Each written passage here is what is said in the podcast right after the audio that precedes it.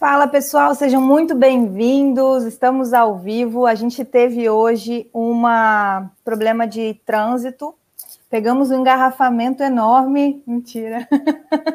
em época de pandemia não tem como.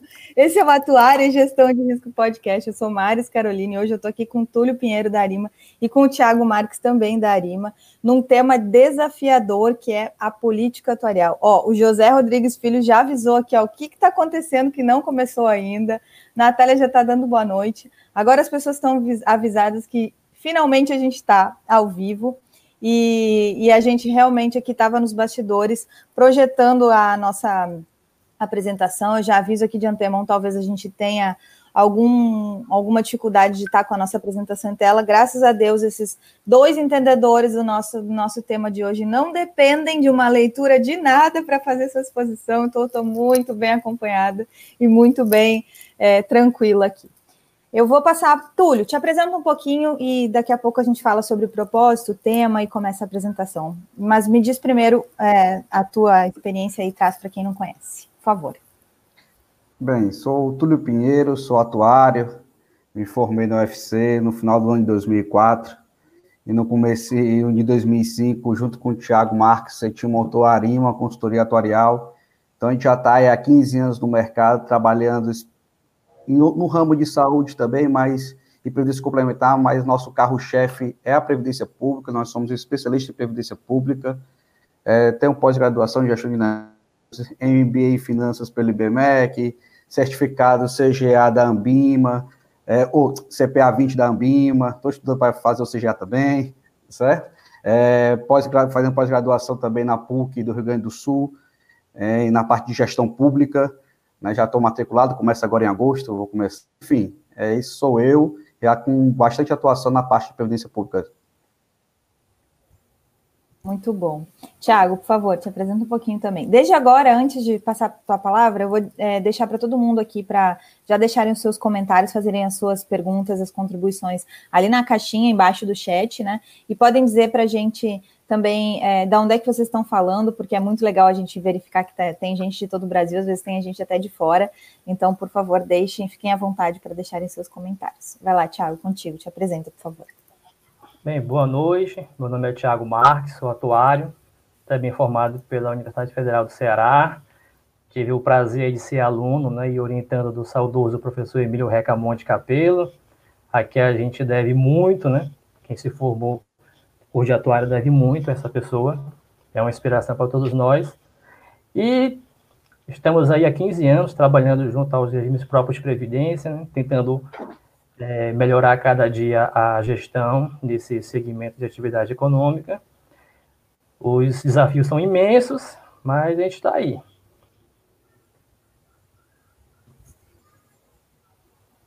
É, eu acho, só um parênteses, eu acho que eu e o Thiago fomos os últimos dois orientados, né, do professor Emílio Recamonte, né, ah, depois da nossa, depois de nós dois, a nossa turma, é, ele se aposentou compulsoriamente na época. Que privilégio, é, né? Uma pena. uma pena existir a compulsória, né, porque ele ainda tinha condições de, de fazer o exímio trabalho que ele vinha fazendo, né, mas são as regras do jogo, né? As regras é, da Constituição. É. Agora já aumentou um pouquinho, né? Já foi a 75. É, bom, convite para vocês ainda fazer a inscrição aqui no canal. Ali embaixo ó, tem um link onde uma, uma plaquinha escrito inscreva-se. E nesse inscreva-se você consegue as próximas vezes ser avisado com antecedência, ou que nem aconteceu hoje, da gente se atrasar um pouquinho. E aí você vê, ué, não começou ainda, começar a fazer alguma outra coisa, daqui a pouco o YouTube te avisa, você está em é, sendo avisado, né, que a gente está começando ao vivo. Hoje é um dia especial, porque ontem, lá por volta de, eu acho 11 horas da noite, eu recebi um daqueles e-mails que a gente recebe quando faz esse trabalho de divulgação no YouTube e atinge mil inscritos. Então, hoje a gente está com, comemorando mil inscritos. Os mil inscritos no YouTube já está em 1030, eu acho, pelo que eu olhei agora antes de entrar mas eles significam que a gente tem uma, um potencial de alcançar mais pessoas. O YouTube enxerga o mil como uma, uma linha divisória para a gente para soltar essas notificações. É, então, assim, graças a vocês, hoje a gente pode aumentar mais ainda o networking atuarial, todos que estão inscritos no canal. E se conhecem alguém que é atuário que ainda não conhece essas iniciativas, a minha, e eu vou destacar aqui também a da, da Natália Moreira, se inscrevam nos canais é, para a gente conseguir estar tá fazendo mais ainda uma expansão do networking atuarial, o compartilhamento aí de conteúdo e o compartilhamento de, é, de, de, de, produção toda, e não só de conteúdo em si, ou coisa assim, mas em especial de conexão entre atuários, porque eu vejo assim, tanto nas nossas conversas é, aqui nos comentários, quanto quando a gente está em conjunto aqui na sala, a gente tem aumentado muito a conexão dos atuários e isso é excelente para a gente. Ó, vou registrar aqui, ó, Sérgio Bastos, de Fortaleza, estudei com essas duas feras aí, as lives estão ótimas, parabéns pelo excelente trabalho, Brança Iniciativa, muito bom. Natália aqui. Pode vamos, falar. Trazer esse rapaz, vamos trazer esse rapaz aí para falar sobre teoria dos valores extremos, viu? Boa, tá na lista então. Muito bom. Depois você me passa os contatos todos, que aí a gente faz aquela mesma linha de produção. Ó, Daniel aí, boa noite. Abraço, Túlio, grande Túlio, atuário. sempre sucesso. Valeu, Daniel. É um Ai, muito bom. Liliane está sempre aqui, boa noite. Francisco, os outros já, já comentei aqui. Francisco também, Francisco Barreto também. Alguém já me falou, Francisco, tem que te chamar para falar. Eu anotei lá na lista. e assim a gente vai, cheio de indicações. Vamos começar a nossa apresentação. Hoje a gente vai estar tá aqui ó, com essa apresentação da Arima. Então, os meninos já, é, já, no, já se apresentaram um pouquinho e a história deles também está muito ligada com a consultoria. Eu não vou conseguir botar a tela cheia, porque, como eu falei com vocês, a gente estava com algum tipo de problema técnico, mas isso não vai impedir com que eles façam a apresentação. Então, vamos lá, a palavra está com vocês. Bem, Thiago, deixo você fazer as honras da casa aí. Tá certo. Bem, é, a Mari nos convidou para que a gente pudesse falar um pouco sobre a sobre o que é política atuarial, né? O que seria política atuarial? É, na verdade, não é o, é o exercício da política tendo fins a gestão do risco na coisa pública, certo? Então, por exemplo, uma das áreas de atuação do atuário no setor público, especificamente nessa parte de gestão de risco, é justamente na previdência, né, dos regimes próprios de previdência dos servidores públicos, aonde o atuário tem a obrigação legal, né, o dever de mensurar os riscos, né, precificar esses valores e definir plano de amortiz... um plano de financiamento para costear esses benefícios e, em caso de déficit atuarial, também definir um plano de custeio. É.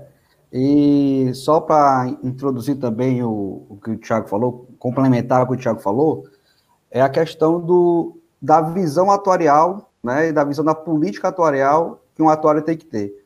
Uma das coisas mais importantes que a gente observou na nossa experiência profissional e também já tinha como característica na própria universidade é a importância que o atuário tem não de ser um técnico, de apenas é, entregar um resultado atuarial, mas dele entender aquele resultado atuarial e entregar uma solução para o cliente, seja na área da saúde, é, nas operadoras, seja na área de previdência, seja na área business intelligence, do, enfim, qualquer área, o papel do atuário vai muito além do que entregar um resultado. O resultado, um técnico pode entregar, certo? Agora, realmente transformar aquela informa aquele resultado, aqueles dados, numa informação e transformar isso, principalmente na parte da presença pública, transformar isso numa política pública é fundamental para que a gente possa seguir o trabalho do atuário né, dentro dessa visão de gestão, né, não na visão apenas de resultado.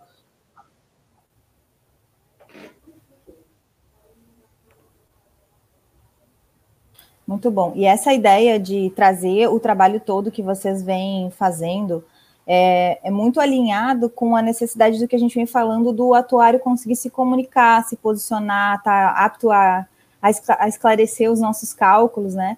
Então, trazer isso vai fazer toda a diferença. Eu estou tentando passar os slides aqui, vamos ver, agora vai. Boa. Bem, e aí é justamente isso aí que a gente colocou nessa introdução aí do que é, do que é a política, né, e de como o atual é, contribuir né, para a definição, para o entendimento dessa gestão de risco dentro da política pública. Né? Como fala aí, a política é uma arte, uma ciência da organização, de direção e administração dos estados. Então, o atuário tem que conseguir transformar aquele resultado numa informação que direcione a política pública na gestão do risco da Previdência. Então, esse é o papel que o atuário tem que desenvolver é, dentro da administração pública para que, de fato, a gente consiga levar é, o, a, o desenvolvimento previdenciário que, consequentemente, tem uma relação com o desenvolvimento econômico, por quê?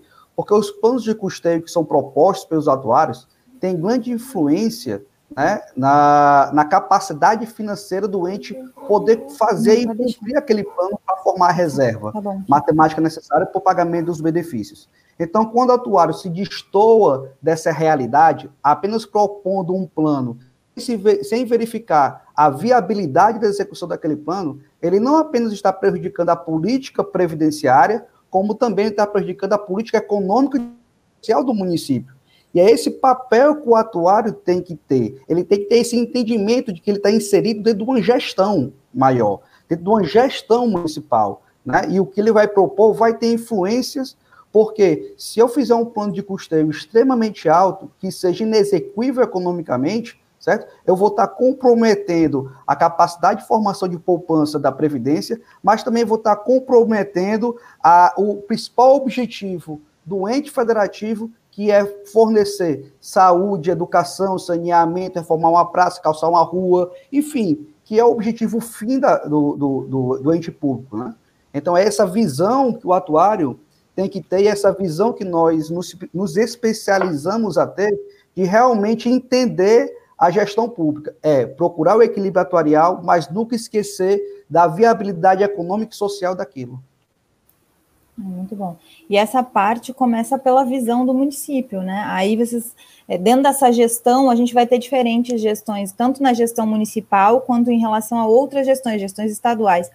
Lá na URGS, durante um tempo, a gente teve uma pós, duas pós, duas especializações voltadas para servidores das, da, dos órgãos públicos tanto municipais quanto estaduais. E uma era gestão pública municipal e outra era gestão pública, era em separado. Porque, embora a gente esteja falando de gestão pública, quando eu estou falando de município, a prestação de serviço é totalmente diferente de, outro, de outros entes. Né? A, a, a, condução da política é totalmente diferente. Inclusive, a gente nem tem a divisão, a mesma divisão de três poderes e tudo mais, dependendo da forma com que a política se conduz, tem especificidades muito grandes no município. E aí, por isso que trazer a pauta do município é muito importante. É, e é, concluindo aí, justamente complementando o que você está dizendo, né? É, e o atuário tinha uma dificuldade na de previdência pública, porque até a emenda 103, é, nós não tínhamos muitas opções, porque a gente não podia, diferente da previdência complementar, a gente não podia mexer no, no, no pré-requisito do, do, benefício, nem no valor do benefício.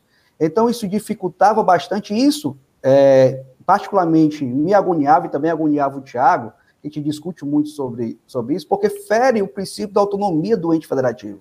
Então, nós temos que entender que nós vivemos uma federação certo? Aonde cada ente é capaz de definir as suas políticas, certo? E o Estado ele não pode interferir na gestão do ente. E quando ele interferia ao estabelecer qual é a regra de aposentadoria que eu tenho que ter, e, e, como ele continua interferindo hoje, dizendo como é que eu tenho que administrar, como é que eu, quanto é que tem que ser minha taxa de administração, como é que, enfim, isso tudo são interferências que ele não precisa estar interferindo. Isso é um, eu tenho capacidade antifederativo de realmente assumir as minhas responsabilidades. Então, com a, com a desconstitucionalização das regras do artigo 40, trouxe de fato a federação, na essência dela, para dentro da política previdenciária. Isso foi um avanço muito grande.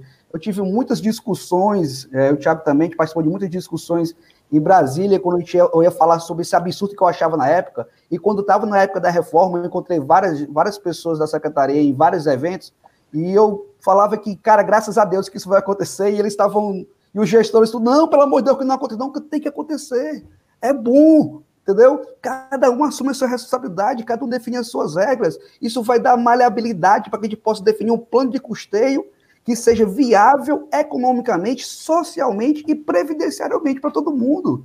Certo? Eu posso ir, não posso ir como ah, 100% como foi a reforma, mas eu posso ir entre um meio campo hoje, certo?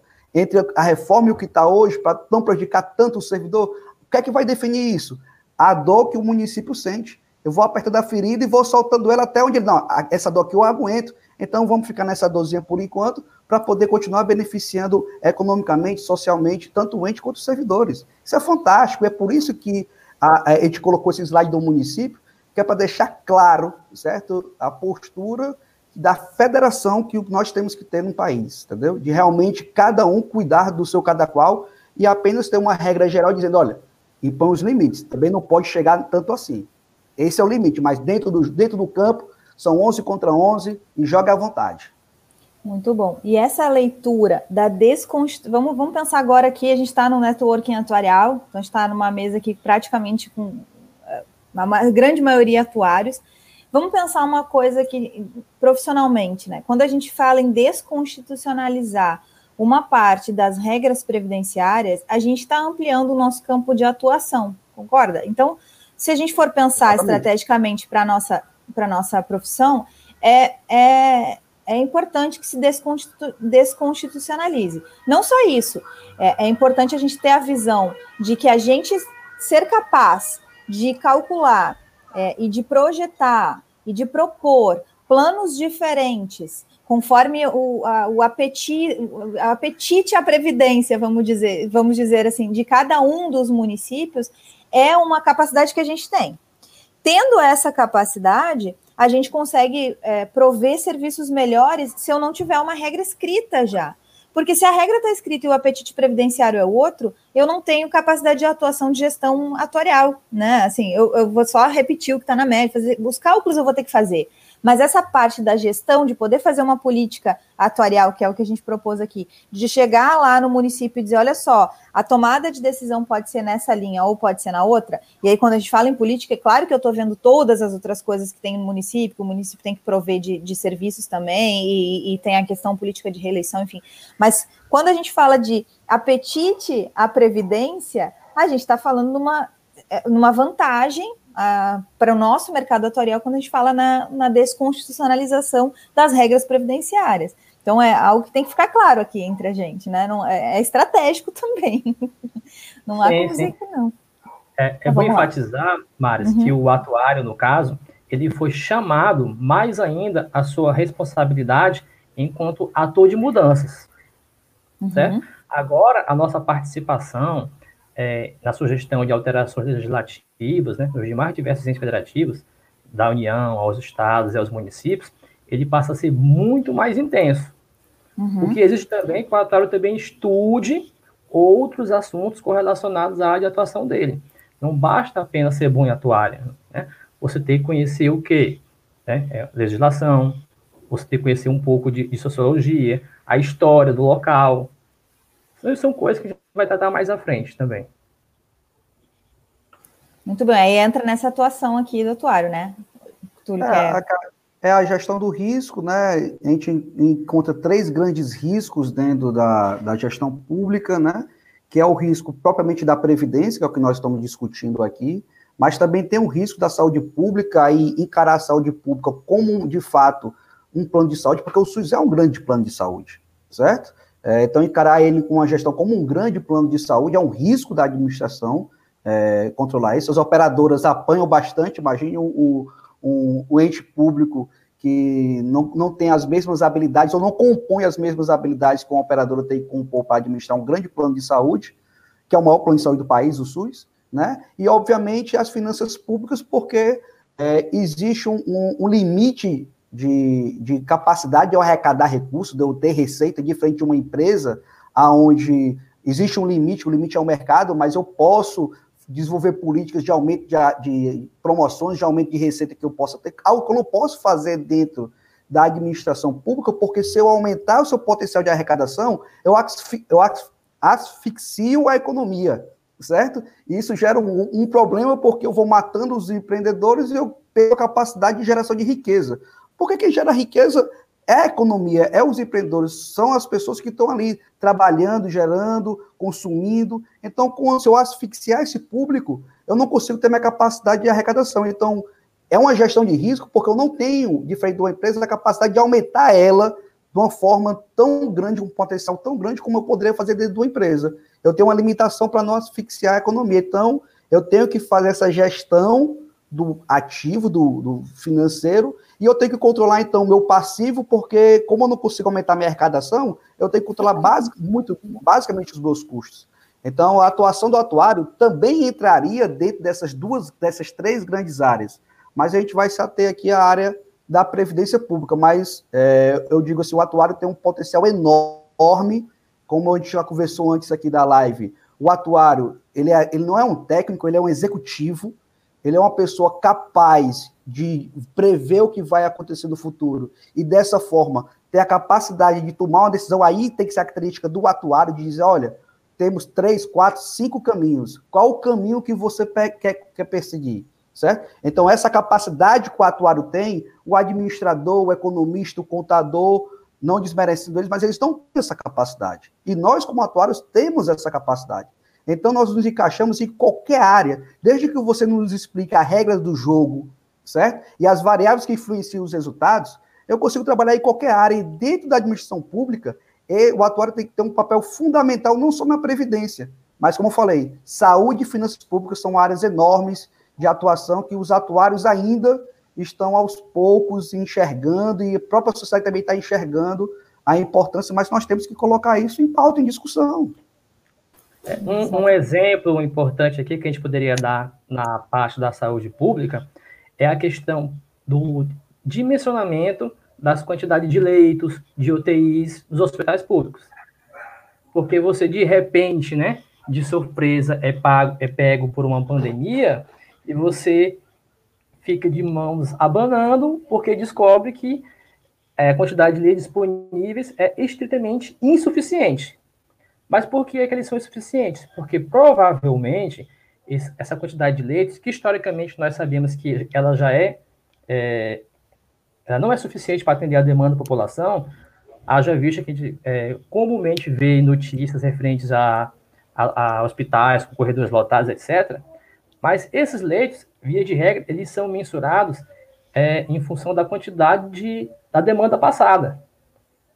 Né? Enquanto o atuário, por outro lado, já sabe o quê? Não, ó, existe uma distribuição de probabilidade e os eventos né, catastróficos estão lá na cauda.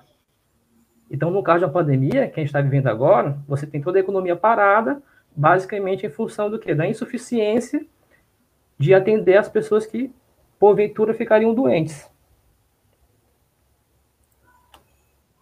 Muito bom. Deixa eu aproveitar, assim, antes da gente seguir aqui, para adicionar ah, o registro da presença de algumas de algumas pessoas importantes aqui, muito legais, e até vou aproveitar para responder aqui uma, uma dica que o Adolfo já me deu, e eu acabei de testar de novo, e por algum motivo a gente está com uma certa dificuldade de botar a apresentação no, no full screen aí, né? Então, o Daniel chegou aqui, ó, uh, não, o Daniel a gente já tinha botado na tela, Alex chegou a, a, aqui com a gente, seja muito bem-vindo, Alex Ribeiro. Ah, tá aparecendo não. Hum, não, agora foi. Foi. Hum, não está indo. Foi, foi. É, então, Alex está com a gente aqui também. Boa noite, seja muito bem-vindo. Município de Campestre, Alagoas. Muito bom, convidado do Túlio aí, muito legal. Boa noite, José Itamar Oliveira também, de Milagre, Ceará. Eu falei que hoje da noite a gente ia ter umas presenças do, do Nordeste especiais. O Antônio chegando. Da, não chegou tão atrasado porque a gente pegou o trânsito. Presidente da Associação Cearense de Previdência, a CEPREM. Milagre, Itamar. Muito bom. A gente tem cada presença ilustre aqui que eu vou te contar. Renato Barroso também, obrigada, parabéns pelos mil inscritos aí. José Rodrigues, muito bem-vindo também. É muito prazer assistir essa live da Arima. Olha, Túlio, tu é muito especial. Boa noite, Adilson Carlos Adilson, também com a gente. Ó, meu pai está por aqui também. PEP, e da, e da Associação Nordeste de Evidência, da PEP de Pernambuco. Muito bom. É, o teu pai, pai não precisava também. nem apresentar, né? Porque é minha cara, né? Eu sou a cara dele, os olhos também, todo mundo me fala. Meu pai também discute questões de previdência comigo o tempo inteiro. É, ele agrega muito, realmente. É, uh, deixa eu botar aqui, Renata também, Daniel, boa noite. Antônio me disse aqui para botar Ctrl L, Ctrl H, a gente, ele tá, não está reconhecendo e a gente ficou uns minutinhos tentando fazer isso, então hoje a gente vai seguir assim para não prejudicar mais a nossa, nossa apresentação.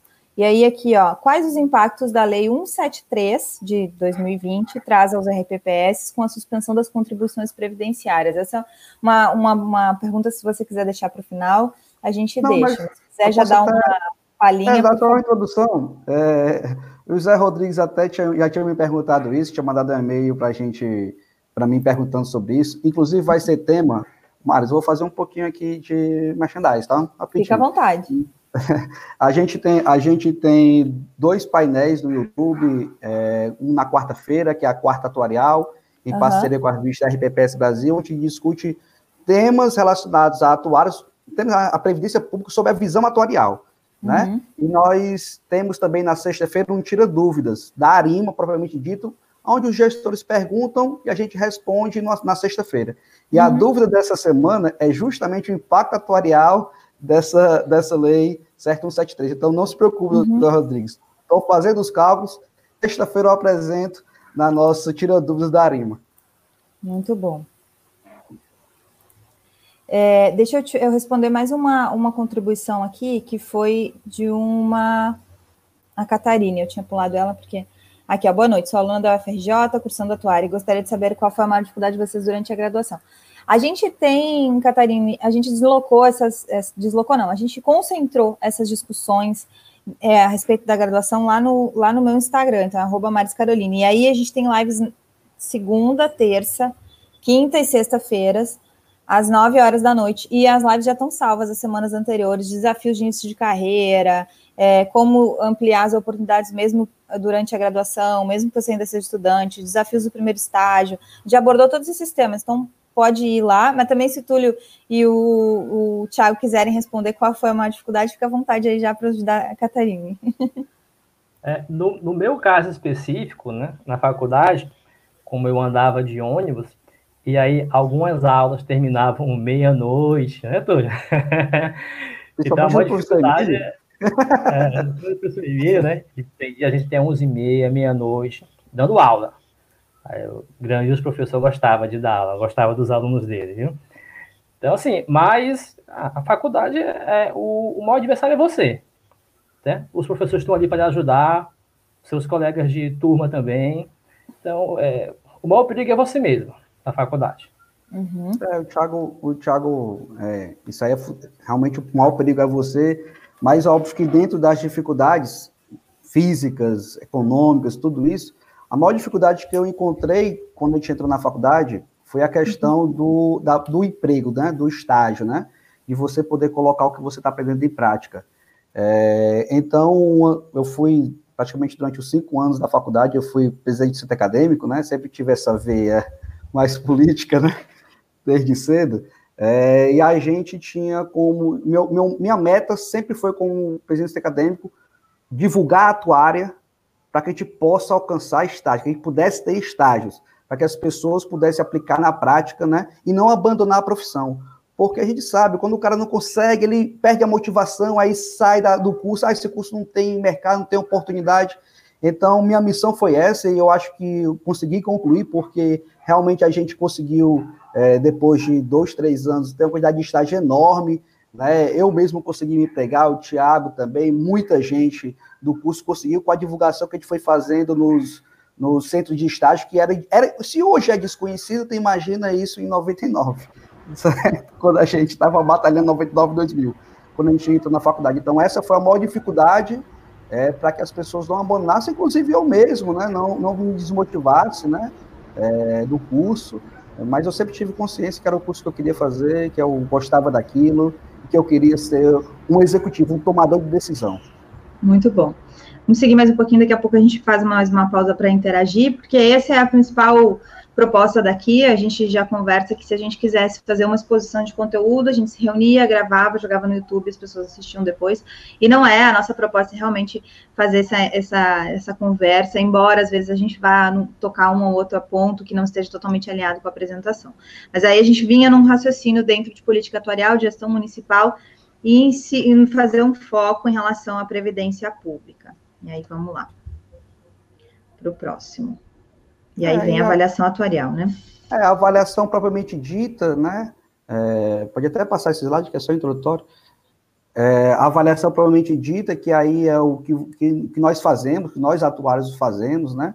É justamente encontrar o passivo que nós temos que financiar para poder garantir, é, a, e a forma como financiar para poder garantir o pagamento futuro.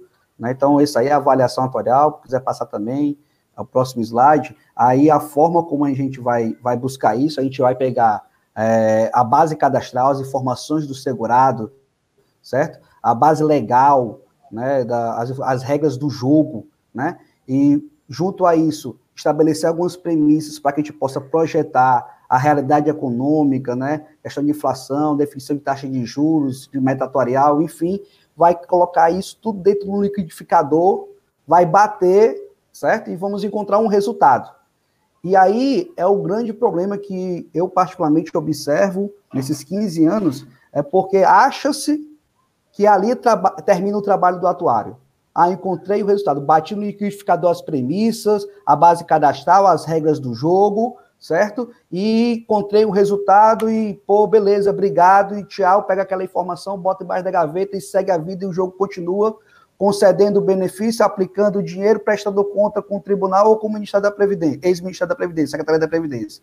E pronto, isso é gestão previdenciária. Não, isso não é gestão previdenciária. O trabalho do atuário não termina ali, ele começa ali, certo? É ali que ele tem que propor algo, definir política, definir como vamos custear aquilo. Não é só com alíquota, não é só com dinheiro que se custeia déficit atuarial, certo? E graças a Deus a emenda 103 fez essa desconstitucionalização e permitiu colocar mais um ingrediente na formação do financiamento desse déficit. Enfim, agora nós temos um, um mundo de opções e o trabalho do atuário, que já era importante, certo? Ele agora se tornou fundamental, né? Ainda mais num período de crise que nós vivemos. Então, muita gente acha que ali termina o trabalho do atuário. Entregou o resultado, acabou, beleza, até o próximo ano, DRA entregue, coloca no CAD-PREV e resolveu o problema. É, Fiz um, eu, Pode falar, Thiago. Pronto, é um fator importante, né, nos, nos longínquos 15 anos, quando nós começamos a nossa estrada aí nessa área do setor público, a gente chegava aos municípios e o gestor dizia, ó, oh, eu recebi essa avaliação atuarial aqui pelos correios, não sei nem para que é que serve. Certo? Então você imagina como é que era no princípio. Né? Hoje em dia, né, e a gente, a gente é feliz por ter contribuído com esse desenvolvimento, né, pela difusão da, da cultura previdenciária e atuarial no âmbito dos municípios. Se você chegar no, no, em qualquer interior do estado do Ceará, que tem regime próprio, e conversar com os gestores, eles sabem com a avaliação atuarial, eles sabem para que serve, qual é a importância, coisa que não existia há 15 anos atrás.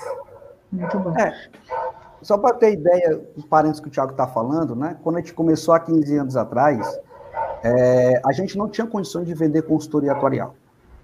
As pessoas não entendiam o que era consultoria atuarial, certo? Então a gente vendia prestação de contas. Eu vendia tirar CRP, eu vendia alimentar o CADPREV, que não era nem CADPREV na época, certo?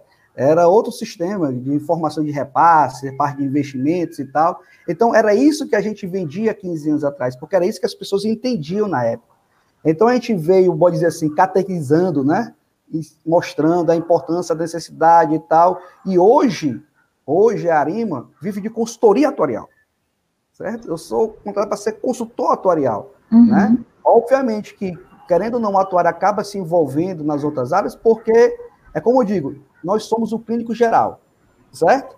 Uhum. Óbvio, você tem um problema cardíaco, você vai procurar um cardiologista, mas antes, o clínico geral tem que saber o que está acontecendo, para até lhe acompanhar no cardiologista, certo? Porque eu sou seu clínico geral, certo? Então, essa, essa, essa construção, esse entendimento foi sendo construído né, e está sendo construído e difundido é, nos RPPS Brasil afora. Nós já temos outras e várias consultorias excelentes que já trabalham nessa linha da consultoria atuarial, de realmente formar uma política previdenciária, né, e não apenas ser um, vou disputar aqui quem é que vai fazer o DRA mais barato, entendeu? Porque isso não é trabalho do atuário. O trabalho do atuário é a consultoria. O DRA é o diagnóstico, é o check-up, é o primeiro momento.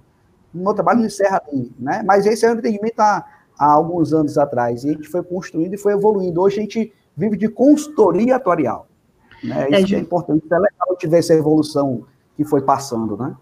Justamente por vocês serem referências nessa área que a gente trouxe esse tema aqui de política atuarial, mesmo que esse, esse título não seja é, não, não, seja comum a nossa fala, né? Quando a gente mesmo estava tá, definindo o título, a gente falou, olha, vamos, vamos falar algo que realmente não é comum para a gente começar a tentar tornar comum. E é importante ressaltar que cada uma dessas, dessas dessa, desses pedacinhos, dessas engrenagens ali, dá uma live também, e a gente tem outras lives para falar sobre as questões técnicas, taxa de juros, as, as tábuas de mortalidade, todas as de, como é que faz, né, como é que fecha realmente uma, um, uma, um resultado atuarial, e como é que. Tudo isso a gente poderia estar tá aqui discutindo tecnicamente, a gente aprende lá na faculdade, mas tem algo que a gente realmente não aprende na faculdade, que é algo que a gente. Uh, pode trilhar um caminho aí todos nós em conjunto, que é realmente, eu adorei essa sua frase, o trabalho do atuário não termina após a avaliação atuarial, ele começa, eu diria que ele continua, né, porque antes também é. era, mas ele continua após o cálculo atuarial, até botei aqui embaixo para ficar bem fixo, assim, você que está participando dessa apresentação aqui no, no, no online ou no celular, celular é mais fácil ainda, tira um print dessa tela aí e, e posta lá nas redes sociais para a gente reafirmar essa frase, que eu achei que essa frase vai ser a frase da live de hoje. O trabalho atuarial continua após o cálculo atuarial. Depois marca a gente, marca a Arima, marca todo mundo para a gente poder aumentar nossa, nosso alcance aí. E, e aumentar essa, esse, esse, essa fala, né? O trabalho atuarial continua após o cálculo atuarial. Porque quando a gente for olhar, por exemplo, para um cálculo que eu quero aproveitar, que eu quero aprovar, se eu não tiver uma explicabilidade por trás, a, a, a probabilidade de eu aprovar alguma alteração é muito menor. E aí o Túlio e o Tiago estão aqui para falar sobre o cálculo que continua depois do, do, do cálculo atuarial, né? Então, deixa eu passar aqui o próximo. Aí, só para complementar, eu assisti, eu assisti um vídeo é, da professora Natália, né, Natália Moreira, que um dos vídeos que estava lá no YouTube dela era com relação a um exemplo de, de equacionamento do déficit do plano de benefício definido. Ah, uhum. isso, aí, é, isso aí eu falei, rapaz, de benefício complementar, eu falei, rapaz, vou assistir porque isso aqui é regime próprio.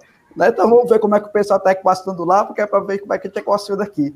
Né? Uhum. E assim, o que a gente observa bem aqui na previdência complementar esse trabalho de contínuo de melhoria atuarial, como a gente vai citar aqui mais na frente, esse trabalho de realmente de acompanhamento atuarial, ele é muito presente, ele é muito real. Coisas que nós não temos no regime próprio. Mas isso também eu vejo muito, e aí é, é, eu percebo muito, até na comunidade atuarial, né? É, todo mundo se preocupa, todo mundo discute saúde suplementar, previdência complementar, até business intelligence tão, tão, já estamos discutindo, que é excelente dentro da área atuarial, mas previdência pública, tipo assim, é o, é o bichinho feio, entendeu? Não, não, vamos discutir isso aqui não.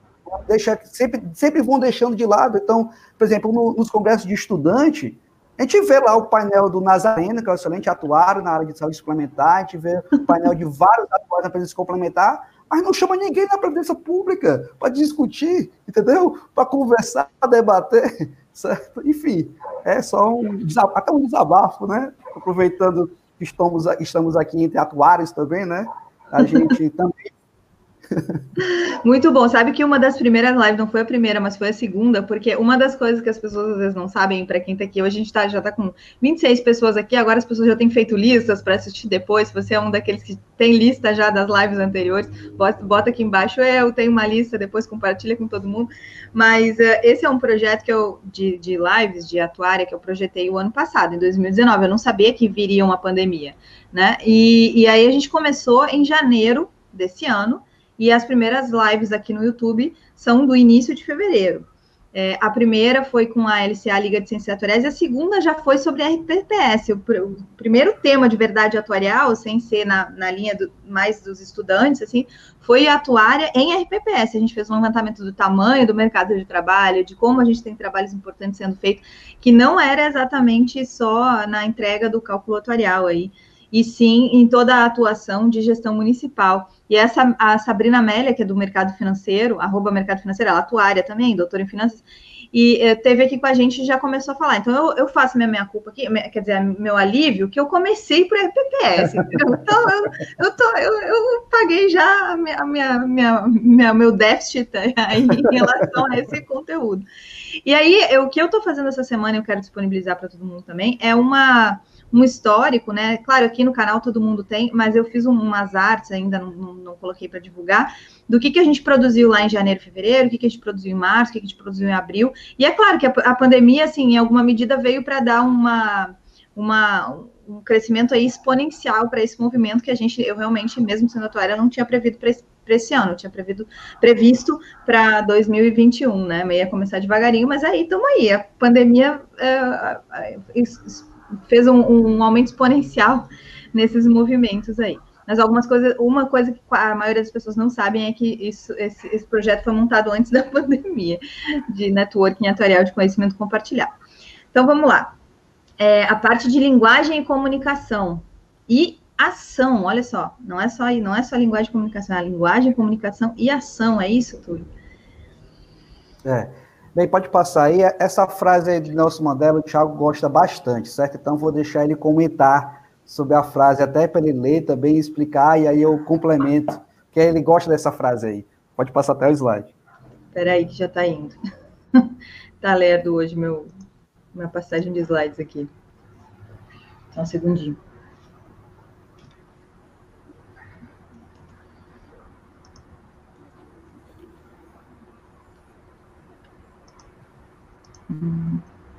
Tiago, você sabe ela não?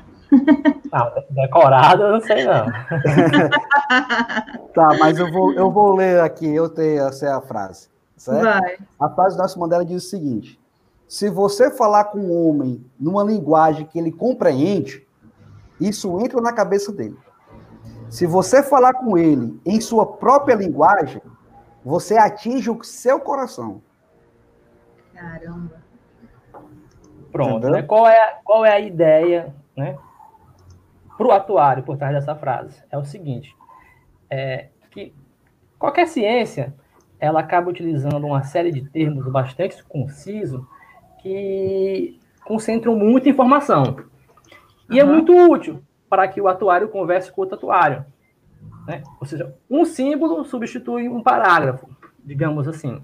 Porém, quando você vai conversar com o seu cliente, seja ele um gestor público de regime próprio, ou um presidente de sindicato, de servidor público, você vai falar na Câmara Municipal para defender um projeto de lei, você não pode fazer uso desses termos. Você tem que usar a linguagem do seu ouvinte. Né? Isso aqui já é um, é, é um, é um pressuposto retórico que remonta lá a Aristóteles, né? não tem nada de novo. Né? Muitas pessoas aqui perderam isso ao longo do caminho. Então, esse é o da questão. Não adianta você ser um excelente técnico se você não souber se comunicar com as pessoas que trabalham com você, para você ou que contratam o seu trabalho. Isso é fun fundamental. É, e aí, dentro dessa linguagem aí que o Thiago falou, é, nós temos que nos adaptar aos diversos agentes que compõem é, o segmento, certo? Então, que é o, que é o próximo slide. A gente, tem que se, a, gente vai se, a gente vai se adaptando, a gente tem que se adaptar a esses agentes. Né? A gente tem que ter uma fala para o segurado, a gente tem que ter uma fala para o gestor, a gente tem que ter uma fala para o conselheiro, nós temos que ter uma fala dentro da Câmara Municipal, certo? Nós temos que ter uma fala para a imprensa, pra, em resposta aos órgãos de regulação. Então, o atuário ele tem que ser capaz não só apenas de encontrar um resultado, gerar uma informação desse resultado, mas ele tem que ser capaz de traduzir né, para cada tipo do público aquele resultado, certo? E é isso que é o, o, o diferencial. Né? Às vezes é, eu sou chamado até para dar palestra em municípios que nem são meus clientes, certo? É, pela forma como a gente consegue trans, transparecer e colocar as coisas mais claras certo? Isso é importante, eu, eu acho que a coisa mais importante que não só um atuário, mas qualquer técnico tem que conseguir fazer é conseguir traduzir o que ele pensa, certo? Isso é fundamental em qualquer área. Né? E na área da atuária se torna mais fundamental porque, por si só, a ciência já é complicada, até porque nem o nome o pessoal sabe falar direito, certo? Né? Atuário, atuária, cálculo atuarial, confunde todo, o pessoal não consegue nem entender muitas vezes. Então, a importância se torna fundamental. E como eu falei, como a gente está falando de política pública, né, o, o, a, o compromisso do atuário se torna maior, certo? Porque eu estou ali definindo uma política pública que vai afetar toda a economia, direta ou indiretamente, a economia daquele município. Porque quando eu uhum. tiro dinheiro do Estado para pagar um aposentado, certo? Eu estou deixando de colocar na infraestrutura, no saneamento, na educação, na reforma de uma praça, na construção de um ginásio, no investimento social. Então, a gente tem que ter esse, esse, entendimento, esse compromisso. É uma coisa que eu falo bastante para a minha equipe, é justamente isso. Cara, a importância do trabalho que nós desenvolvemos, ela é gigantesca, certo? Porque, dependendo do que a gente construa e do que a gente externalize, isso afeta a vida de milhares e milhares de pessoas, sejam elas servidores ou seja cidadãos comuns. Porque uhum. quando eu tiro dinheiro do, do, do, do Estado, eu estou deixando de colocar em coisas que era para o Estado ajudar a desenvolver. Certo? Uhum. Enfim, é nessa, é nessa linha aí. Agora, nessa, nessa linha aí de quais os agentes, né, com os quais a gente se comunica, qual deles eh, vocês acham que é o, o, mais difícil de fazer a comunicação adequada? É, eu vou dizer qual é a certa é o, o sindicato quando ele faz oposição por oposição. Certo? Então, muitas vezes, por exemplo, a gente vai no município, a gente faz a apresentação, tira todas as dúvidas, né? É, tem aquela celeuma que é natural do, do, processo político, porque coisas que não são políticas, elas são politizáveis, não adianta. É, é, o mundo que a gente vive é esse. Não é, não é um mundo cor-de-rosa, certo? O mundo que a gente vive é esse. Mas o que é curioso é que às vezes você termina de fazer participar de uma audiência pública, por exemplo, na Câmara Municipal, e aí o vereador da oposição, então aquele presidente sindicato que é da oposição, ele procura a gente e fala: é, Tiago, Túlio, eu sei que o que vocês estão falando é certo e necessário. Cara, mas eu estou aqui fazendo o meu trabalho. Né? E o meu trabalho é fazer oposição. Uhum. Certo? Então, assim, é difícil nesse sentido. Por quê? Porque você sabe que em algumas situações é, não adianta você querer convencer a pessoa. Porque às vezes ela até, ela até já está convencida, mas ela, ela não pode é, deixar transparecer aquilo, por causa de um posicionamento político dela no âmbito municipal. Uhum. Ela tem um papel ali e ela vai é, exercer esse papel até independente da, do convencimento dela. O Marcelo está agregando aqui, ó, é importante essa questão da linguagem. O atuário tem que se comunicar, é, tem que se comunicar o público não atuar com o público de, não atuário, né, de modo técnico e inteligível, não de modo técnico, mas de, de modo inteligível. E, e é bem isso que a gente vem falando, né? Eu adorei aquele, aquela tua frase que a gente tem o poder de reduzir em um símbolo, que seria, às vezes, um parágrafo inteiro para explicar para alguém. e na segunda-feira a gente teve o Federico Tassar, Federico, é, Tassar aqui, que é um atuário chileno, é, argentino, mas que mora no Chile, trazendo as questões da, da atuária na América Latina. E aí ele trouxe as anotações atuariais na Argentina e, e não me avisou nada antes. E, e, quase que eu passo vergonha aqui na live. Ainda bem que ele botou a outra anotação direitinho do outro lado e eu sabia o que, que ele estava falando. Porque ainda tem isso, né? Em alguns lugares, ou a anotação internacional de atuária, ela tem algum nível de modificação. Então, mesmo assim, a gente vai precisar explicar o que está por trás dos nossos cálculos. Mas, uh, mas a gente tem esse poder, né? Olha, bota numa caixinha ali, num símbolo, o que, que a gente quer dizer. E o que, que eu ia colocar adicionalmente? Eu quero ouvir do Túlio qual é o agente que ele acha é, mais difícil de comunicar também. Né? Depois eu. Não. É, assim, é, não sendo politicamente correto, devido à minha característica né, maior, é justamente essa. Mas, tirando, tirando os vereadores, é, o público mais difícil que nós encontramos para debater, aí não para debater política previdenciária Ah. Sem emoção, sem paixão. Uhum. São os próprios gestores. Uhum. O maior desafio que a gente tem é convencer o gestor de que ele aceitando ou não, certo, aquela posição, uhum. ele tem o dever de escrever e colocar sobre a mesa do prefeito as propostas. Mesmo que aquela proposta, pessoalmente, seja contra o que ele acredita, certo? Mas, é o, inclusive, é até o próximo slide aí, ó, a figurazinha do conflito de interesse. Bora. Certo?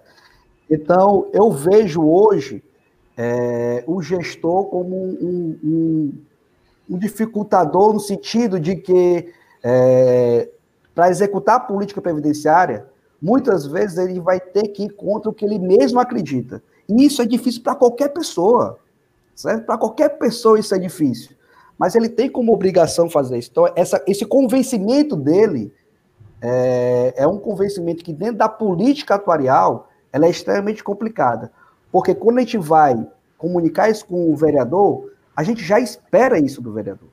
Uhum. Certo? A gente já está esperando que a oposição, que o sindicato, é, eles vão ter essa pegada do contra por ser contra. Certo? Uhum. Mas quando a gente está dentro de casa, a gente tem que se juntar, por mais que aquilo que está propondo doa no nosso coração. Porque é o que eu digo, até te conversou na vez passada, né? É o preço do discernimento. Uhum. Né? Eu, eu, eu, gosto muito de usar esse exemplo do discernimento, porque eu acho que explica com clareza o papel do atuário e do gestor como, como, como, como condutor da política pública previdenciária, certo? É esse preço. O que é o preço do discernimento? Poxa, é, a capacidade de você enxergar o futuro e saber como ele vai se comportar, você tem que tomar uma atitude hoje. Então, eu sempre coloco o caso da minha filha de 9 anos. Certo? É complicado, é, é muito ruim eu chegar para ela de manhã cedo e antes da pandemia, né, colocá-la embaixo do chuveiro para seis e meia da manhã para levá-la para o colégio. E ela reclama muito daquilo, certo? Mas eu tenho um discernimento que aquilo é importante para ela. E daqui a 15 anos ela vai me agradecer. Certo? Uhum. Porém, se eu quiser ser um pai legal no momento, certo? Mesmo sabendo que aquilo é ruim para ela, e eu chegar para ela de forma democrática, né? Dizendo, minha filha, vamos lá, sente aqui, você quer ir para o colégio ou você quer ficar em casa brincando com suas bonecas? Eu sou um pai democrático, certo? A minha filha na sua capacidade intelectual de 9 anos de idade, vai chegar para ele e falar: Papai, eu quero ficar em casa brincando. Ainda bem que você é um pai democrático. Ainda bem que você é um. Ah, você é o melhor pai do mundo. Estou morto de feliz por você. Certo? Daqui a 15 anos, daqui a 15 anos, quando ela não conseguir ser uma atuária, uma advogada, uma médica, e for frentista de posto de gasolina, não desmerecendo ele, garçonete, não desmerecendo os garçonetes, enfim, ela vai olhar para mim e vai dizer: a culpa é sua. Porque você, há 10, 15 anos atrás, tinha o um discernimento que isso ia ser ruim para mim ao fazer aquela pergunta para mim. E você quis ser democrático, e você quis fazer aquilo para ser legal comigo, para ser um pai democrático, um pai bom. Mas hoje eu estou na situação porque você fez isso. Então, é o poder do discernimento. Nós atuários temos o poder do discernimento. E quando a gente não briga com o nosso cliente, porque é isso que às vezes a gente acaba fazendo, é, cara, tu não está enxergando. Tu tá botando filho de 9 anos para ir não ir para o colégio, porque tu não quer se dispor com ela agora, cara. Mas daqui a 15 anos, quando não tiver o dinheiro para pagar o benefício de aposentadoria dessa pessoa, a culpa é tua. E você não pode dizer que a culpa é sua, porque o discernimento era seu. Você tem o um discernimento, estou lhe mostrando a verdade. Estou lhe mostrando a realidade. Por mais que lhe doa, essa é a verdade. Bote a sua filha embaixo do chuveiro. Aumente a linha de contribuição do seu segurado. Reduz o valor do seu benefício. Aumente o tempo de contribuição. é divertido, viu? Ai, Túlio, o que, que, você acha? Você acha que quando a gente tem esse tipo de linguagem, que a gente demonstrou uma linguagem aqui super é, é, compreensível para todo, assim, pra, pelo menos para todo mundo que tem filho, é, facilita quando a gente tem que mostrar a necessidade da adoção de alguma medida como essa de. Então, a gente pode até instruir o prefeito, a Câmara, enfim, quando ele está tomando essa decisão politicamente de comunicar utilizando esses exemplos, né? A, gente, a consultoria atuarial vai nesse sentido também, de conseguir explicar algo que é uma decisão difícil, e o prefeito, por exemplo, ele está ali numa, num papel de pai do município, né? De pai de, de como é que as coisas vão adiante. Então, é, eu achei assim excepcional. Esse é um dos exemplos que faz com que a gente atuário tenha mais capacidade de explicar, fornecer uma consultoria, inclusive com exemplos do que, que o prefeito pode, como é que ele pode conduzir um, um, um discurso, enfim, uma aceitação, e, e, e, aí bater nessas teclas de coisas que as pessoas entendem, não de coisas só técnicas, que né? então esse teu exemplo aí vem bem a encaixar. Agora, é, eu queria voltar ali no. Opa, no na nossa questão de registro de, é, de política como conflito de interesse, né? Sabe que na nossa área, por exemplo, eu estou lá na área acadêmica, lá no doutorado, trabalhando com teoria da agência. Aí, teoria da agência, a gente olha os conflitos que existem, né? Diferentes agentes que têm, stakeholders que têm interessados dentro de uma empresa, e aí a gente começa a conceituar contabilmente, economicamente, quais são né, os agentes e tudo mais, e, e, e traz o que a gente chama, a estrutura que a gente chama de teoria da agência. Dentro do setor público, aí eu tenho, a gente tem várias pessoas aqui também, ou tem alunos, eventualmente tem alguns alunos aqui no YouTube também. A gente poderia é, estender esse tipo de teoria de conflito de interesse aí para dentro do setor público. Eu confesso que eu não vi ainda uma análise né, de conflito de interesse de gestor público utilizando a teoria da agência, porque ela não é aplicável só, estrito senso, a empresas. É, para o setor público, né, na área de previdência, no momento de fazer uma adoção de uma troca de alíquota, por exemplo. E aí eu posso mapear, posso medir, posso é, ver o tamanho dos problemas. Então, veio aqui um insight durante a tua fala de pensar em a gente estudar também e trazer tanto na da, prática para dentro da teoria, utilizando a política de conflito de interesse e linkando ela lá com uma coisa que a gente já conhece muito mais, que é a teoria da agência. Muito bom.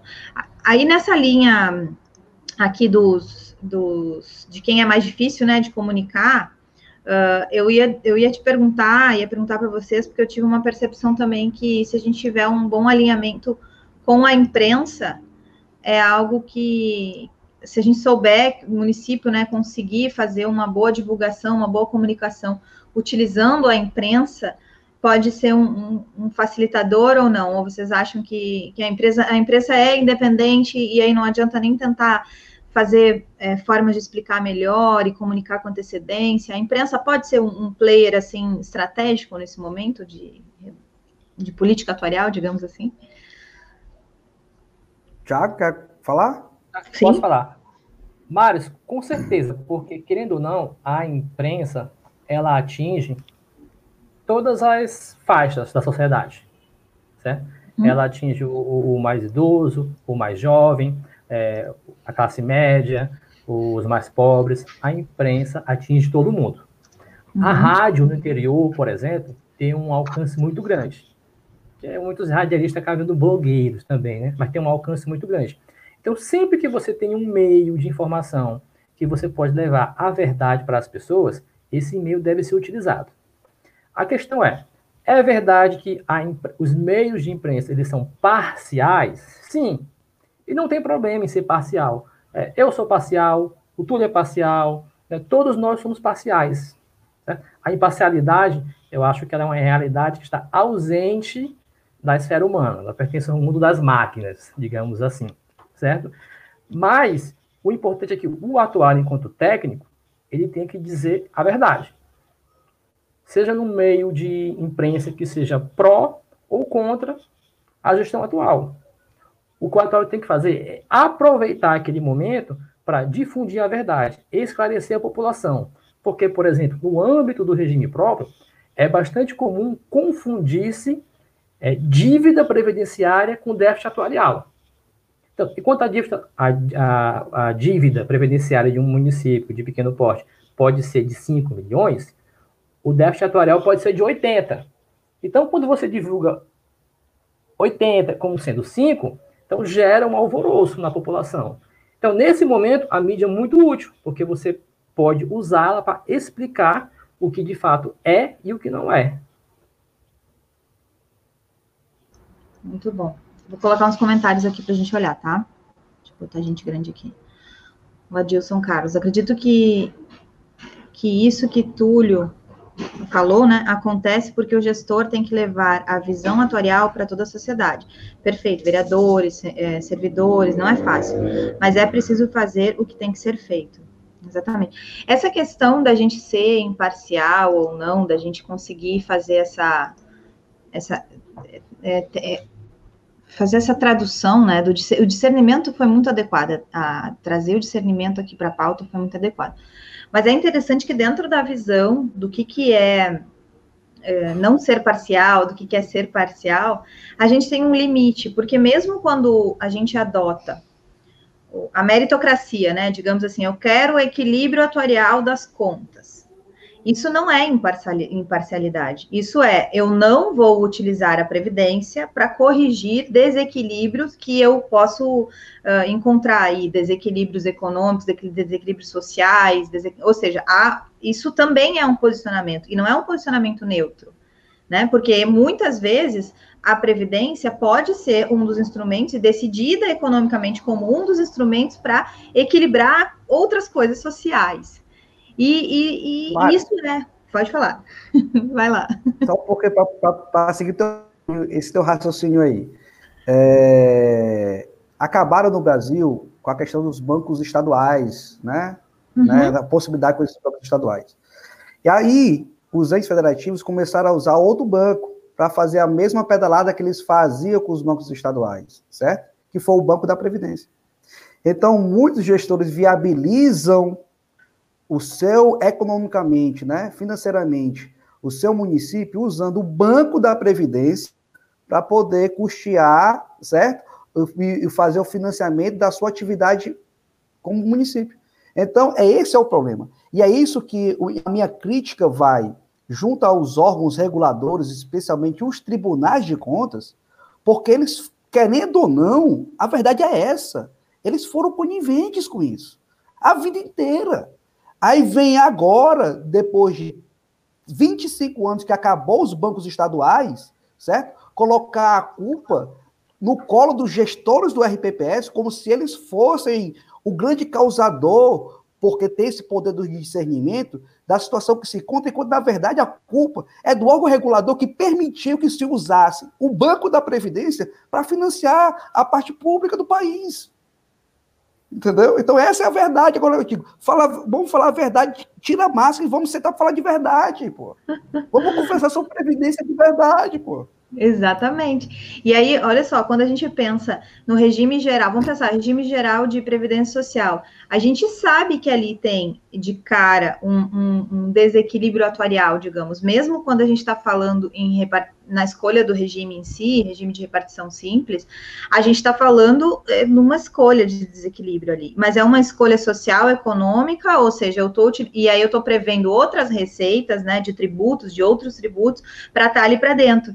E aí isso é, não é um equilíbrio atuarial zero a zero, mas uh, como é que vou dizer assim, defender isso, defender que deveria ter um equilíbrio atuarial nesse sistema, não é uma posição neutra em termos políticos e econômicos. É uma posição que eu digo assim, olha, eu estou é, mantendo as desigualdades. Puxa, lá, usando, é, é, exatamente.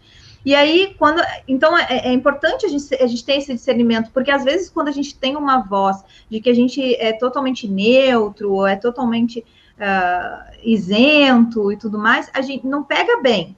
O que eu posso dizer, olha, eu te trago o discernimento aqui, mas eu não estou sendo totalmente isento, porque dentro dessas escolhas aqui, você vai decidir qual, o que, que você quer fazer, né? Mas isso daqui tem implicações que não são neutras, né?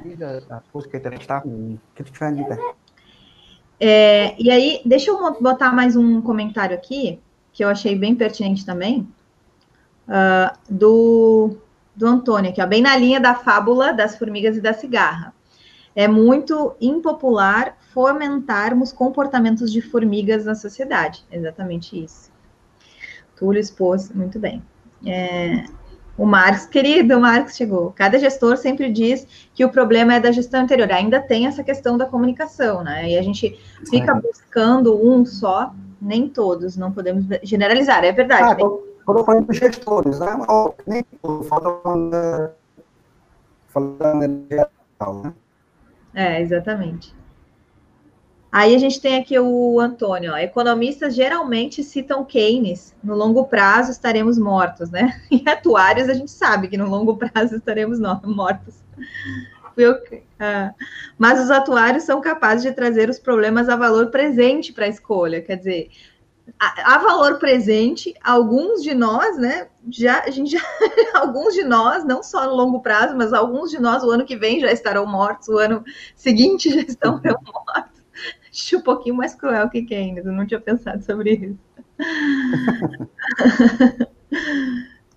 Ai, vamos ver aqui, ó. Boa parte dos enormes déficits atuariais que alguns RPPS hoje enfrentam é fruto do pai que não fez o seu dever há 20 anos. Muito bom. Perfeito, Túlio, concordo com você. Durante tanto tempo, os tribunais de contas não tiveram atentos à questão previdenciária. Hoje é um assunto não muito difundido, mas está melhorando. A gente teve uma live também com um dos auditores de tribunal, de, tribunal de contas, um atuário também, é, faz um tempinho já. Depois eu até acho o link e boto aqui embaixo qualquer. Tem duas, duas outras perguntas que passaram lá em cima que eu pulei aqui, que eu deixei para o final, tá? Vamos seguir na apresentação. Vocês depois do conflito de interesse, vamos entrar lá, atuário como agente conciliador. E aí, qual é a é. necessidade para a gente conseguir ser um agente conciliador? É, não, aí o, o, como, como eu falei, pelo poder do discernimento, certo? A gente tem que ter, como qualquer educação de qualquer filho, ser presente, paciente, aí vem realmente ser veraz, né? Porque eu preciso dizer a verdade para ele. Meu filho, se você fizer isso, você vai ter essa consequência, certo? Então, é, tem que ser veraz, tem que ser, enfim. É, e a gente tem que ter clareza do que a gente fala, né? E empatia, isso aí é fundamental em qualquer segmento. Então, esse é o papel do autor como conciliador, porque muitas vezes a gente vai estar ali no meio entre um, uma briga entre o prefeito e o gestor, o sindicato e o prefeito, a Câmara e o gestor. Então a gente está no poder realmente de conciliador, de encontrar uma solução que seja econômica, é, que tenha equilíbrio atuarial, que seja economicamente viável, porque não adianta eu dizer para o município que vamos ter equilíbrio atuarial, tua lei de contribuição suplementar vai ser 35%, a lei de suplementar de mais 20%, normal de mais 20%, vai pagar 55%. Não adianta, não vai pagar. Ele não vai pagar, não é assim que vai se resolver as questões, entendeu? Então eu tenho que, eu tenho que ter essa, esse poder de conciliação. Porque eu, cara, eu vou criar um plano que seja é, atualmente viável, que seja financeiramente viável, certo? E orçamentariamente viável. Então eu tenho que conseguir conciliar isso aqui. E que tenha um menor impacto possível dentro da política do município. Obviamente que essa parte é a parte bem mais difícil. Porque o prefeito quer que eu encontre uma coisa que ele não se desgaste, que seja barato, não dá. Infelizmente, para poder a gente conseguir encontrar uma solução, eu vou ter que me desgastar um pouco. Então, eu também tenho que ter consciência, o prefeito tem que ter consciência que isso é necessário. Mas eu tenho que procurar conciliar o menor dos danos, né? Possível. Então, esse é o papel. E isso é a arte, isso é uma arte. Tá, isso aí é uma arte. muito isso, né? É, isso é uma arte. A gente tem que conseguir convencer atores com conflitos de interesse gigantescos, né? E ainda tenho ainda os órgãos fiscalizadores, né? Que ainda exigem, me perguntam o que é que eu estou fazendo e por que, que eu não fiz, enfim. É, é isso aí. Isso é uma arte. Muito bom. E aí vem o, o que nós chamamos de, é, aqui na Arima, de PCMA, certo? Que é o Programa Contínuo de Melhoria Atuarial. Então, esse é, o, esse é o nosso carro-chefe hoje, é isso que a gente desenvolve aqui dentro dos municípios, que é justamente, você passar o slide aí, o PCMA, o Programa Contínuo de Melhoria Atuarial, é justamente isso. Eu faço avaliação atuarial, é o check-up, é o diagnóstico. Aí eu descubro que o cara está doente, certo? Aí eu digo, cara, você está doente, você está pressão alta, está com diabetes, certo? Você está com, é, enfim, doente. E você tem que. Vou montar para você um programa de reestruturação atuarial. Então você vai procurar lá o cardiologista, você vai procurar o nutricionista, obviamente que sob supervisão do seu clínico geral. Então a gente vai lá construir esse programa quatro mãos e vou lá. Sempre que você for visitar lá o seu, o seu cardiologista, eu vou com você para escutar o que ele vai dizer, ele vai passar os exames específicos da cardiologia que, que eu não sei, mas eu vou ler aquele resultado, vou prestar atenção e vou indo sabendo se realmente aquela pegada dele está indo no caminho de você melhorar de forma completa, não só no coração, certo? Que é esse programa. E aí é ver a questão dessas ações, né? Aí as ações são tomadas, tem ações que requer alterações legislativas, então isso também é importante. Aí a gente fica o quê? Reavaliando.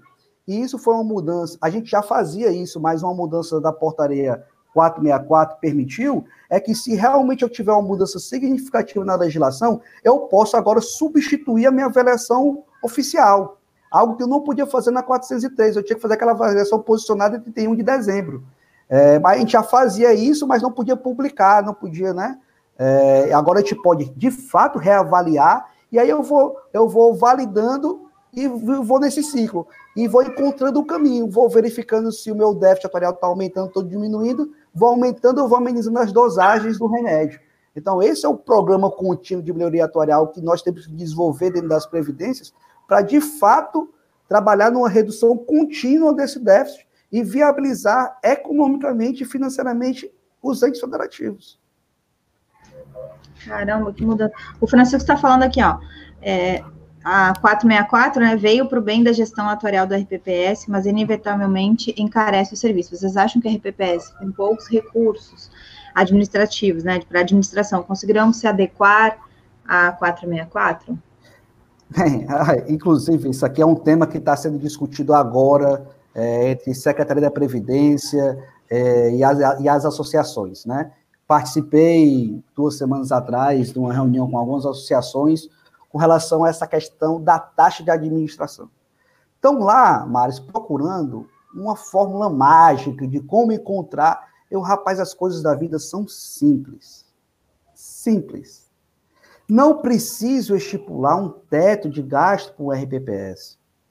Se você quiser estipular alguma coisa, você estipule um piso, mas não um teto. Ora, o, o gestor, o, o, prefeito e a unidade gestora têm total capacidade entre eles de negociar qual vai ser o gasto para aquele, para manter aquela unidade gestora, que pode ser através de aporte ou pode ser através de taxa. Quando eu faço o cálculo atuarial, eu vou ter que fazer o cálculo atuarial para garantir o pagamento dos benefícios. Certo? Pronto. Olha, para fins de benefício previdenciário, a alíquota precisa ser de 30% aonde 14 é do segurado e 16 é patronal. E com relação à taxa de administração, na própria legislação vai dizer qual é o custeio que não precisa nem fazer parte do meu cálculo atuarial, então não tem para quê eu, o órgão regulador, dizer, olha, o município tem que, ter, tem que gastar no máximo 2% da sua folha, que vai dar para o município pequeno 10 mil reais. Não tem para que ele dizer isso. As, os municípios têm a capacidade, a federação, é esse sentimento de federação né, de filho, o, o sentimento de pai e de filho, o pai não pode impor como o filho vai viver, certo? O pai tem que dizer, rapaz, eu lhe dei a orientação, a vida é sua, certo? Deixa ele, rapaz, se ele achar que naquele município de 3 mil, de, de 500 servidores, eu preciso ter uma taxa de de 20 mil reais e não uma de 10 para custear as atividades, deixa ser uma relação entre o pai prefeito, prefeitura e unidade gestora. Para que dizer não pode? Não pode receber mais de 10 mil reais. Por quê? O dinheiro não é teu, não vem do Estado, o dinheiro não vem da União, é uma relação estritamente municipal. Por que, que você tem que me dizer que eu não posso receber 20 mil do meu pai de mesada? Só tenho que receber 10. Por que, que vai vir o, o, o, meu tio dizer que meu pai não pode me dar 10 mil reais a mais de mesada? O que é que tem a ver o meu tio com a história, eu com meu pai? Nada. Nada a ver. Então, é um absurdo, é um absurdo. Eu digo, rapaz, a coisa é muito simples. Basta dizer o seguinte: se vocês estão preocupados com o sucateamento da unidade gestora, pode digo o seguinte: olha, não pode receber menos que 10 mil reais. Pronto. Se, meu, se meu pai quiser me dar 20, beleza, ele só não pode me dar menos de 10. Se ele quiser me dar 30, 40, isso é uma relação de meu pai. Eu vou lá e discuto com ele. Eu sou maduro, eu sou adulto. Tiago, quer falar? É porque, assim, é, o problema com relação à taxa de administração, como ela funciona hoje, é porque ela, ela é retirada do fundo. Uhum. Né? Ou seja, tudo que o RPPS arrecada junta lá uma determinada quantia, e desse fundo ele tira até 2%.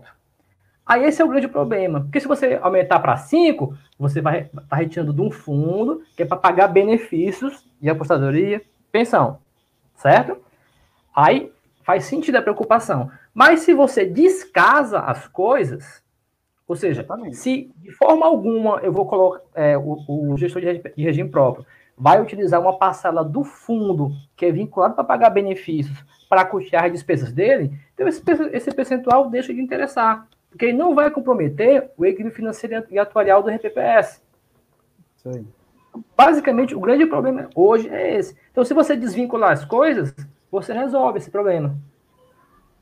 É nessa ah, linha, entendeu? Essa tua, essa tua tese é uma tese. Eu imagino que se eu trouxer mais pessoas aqui vai ter bastante controvérsia. Mas eu vou tentar eh, dar um adendo aqui. Em relação aos RPPS, essa controvérsia realmente existe, porque a gente tem momentos diferentes e características muito diferentes de um RPPS para o outro.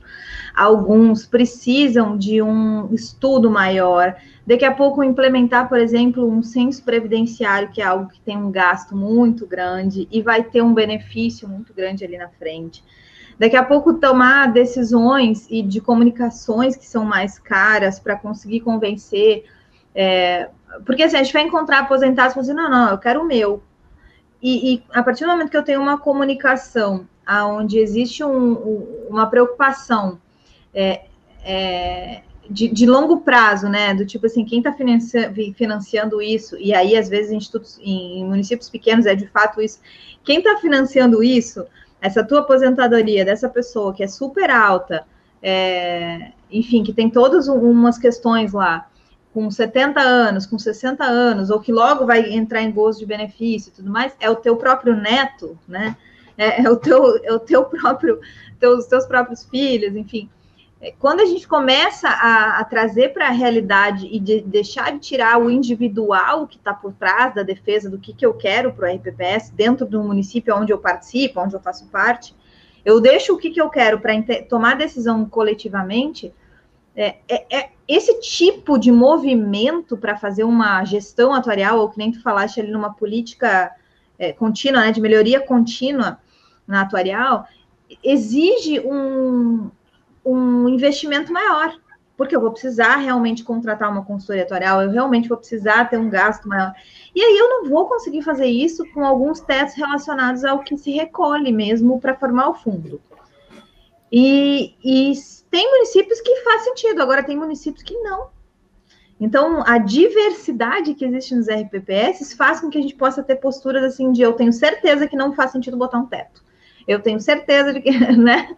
Descomplica isso daí. Agora, o órgão, o órgão que regula, que regula, que fiscaliza, enfim, faz essa parte governamental, ele vai ter essa atitude mais precavida. Até teve uma pergunta aqui, ó relacionada a isso que eu estava deixando para depois, mas eu vou repor, repor, agora, que é sobre essa sequência aí de, de, problemas, se é falta de fiscalização. E aí eu quero que vocês respondam, eu vou achar ela aqui. Mas tem a ver um é. pouco com isso, né, Túlio? Com a diferença de cada um, e Tiago também, com a diferença de cada, cada RPPS, com necessidades diferentes de desembolso para fazer essa gestão. É, assim, vamos por partes, né, com relação à pergunta. Uhum. É, a melhor fiscalização que pode existir é aquela que é feita de forma descentralizada. Certo? Uhum. Ou seja, o melhor fiscalizador do RPPS é o servidor público municipal. É o sindicato, é a Câmara Municipal. Porque eles estão dia a dia no município acompanhando a gestão. Certo? É, o Tribunal de Contas do município ele não está diariamente lá, certo? Ele vai estar lá é, uma vez por mês, a cada dois meses, a cada três meses. Então, às vezes, ele chega, o problema já aconteceu, certo? É, então, assim, um, um, órgão centralizado, ele tem a importância dele, ele que julga e desaprova as contas. Ótimo. E a atuação recente dos tribunais de contas tem ajudado e muito na gestão previdenciária dos RPPS. Certo? Porque, querendo ou não, ninguém quer ter suas contas desaprovadas. Certo? Todo mundo quer receber um atestado de que foi competente na gestão da coisa pública. Uhum. Certo? É, então, nesse sentido, o que a gente precisa enfatizar é que aquela fiscalização local, descentralizada, ela precisa ser exercitada até com, com aquele espírito cívico, de fato. Né? Ou seja, eu vou fiscalizar o regime próprio, independente de eu apoiar ou não o atual prefeito, porque os prefeitos passam, mas, mas o cargo, né, eu, servidor público, fico por 30, 40, 50, 60, 70 anos, a depender da minha idade atual. Então, é focar no que é permanente, né, dar mais atenção ao que é permanente e colocar um pouco de lado o que é transitório. Né? A vida da gente é assim, na verdade, também. Né? Então, eu acho assim, com relação à fiscalização, o mais importante é que a gente deveria enfatizar que ela se desse mais a nível local, com a Câmara Municipal, com os sindicatos e com cada servidor público. Até porque, com a lei de transparência atualmente vigente, cada servidor pode chegar no seu regime próprio e exigir: ó, eu quero a comprovação de que os repasses foram feitos. Eu quero saber onde os recursos estão sendo aplicados. E o uhum. gestor ele não pode omitir essa informação. Então, essa fiscalização diária, 24 horas, digamos assim, né, com a ajuda da imprensa, inclusive, né, ela é a mais eficiente de todas. Não resta nenhuma dúvida. Essa é a minha humilde é, opinião. Aí eu, é, aí eu, só queria é, adicionar que dentro da visão ainda da regulação externa, né, que eu acredito nela, eu acho que também, tudo bem, a visão, de, a, a fiscalização democrática, ela, ela é importante, mas querendo ou não, uma visão externa, a visão do Tribunal de Contas de forma externa, ali eu tenho especialistas, eu tenho pessoas que têm mais capacidade de entrar a fundo no, no, no, no análise mais concreta, mais objetiva da situação. Mas era muito simples, é, e é muito, como falei, as coisas são muito simples. Bastava compor, certo? A dívida pública ou o déficit atuarial. E disser o seguinte, olha, não pode aumentar dívida pública do ente federativo, certo? Então, se não pode aumentar a dívida pública do ente federativo, o cara não vai poder fazer um parcelamento de uma contribuição não repassada, o cara não vai aumentar o déficit atuarial do seu município. E diz assim, cara, se você aumentar a dívida pública durante dois exercícios seguidos, suas contas estão automaticamente desaprovadas, porque você é um péssimo gestor, porque se fosse da minha empresa, que eu tivesse um CEO como presidente, e ele, por dois exercícios, nem dois, dois meses seguidos, ele estivesse aumentando, o, de me gerando prejuízo, eu demitia ele. E por que eu não posso ter uma mesma postura dentro de uma entidade pública? Cara, se você é incapaz de reduzir a sua dívida, certo? Você não é capaz de ser um gestor. Ponto final. Se você quer fazer política, vá ser vereador. Não vai ser prefeito. Quer ser prefeito? Faz gestão, pô. Você é o CEO do município, pô.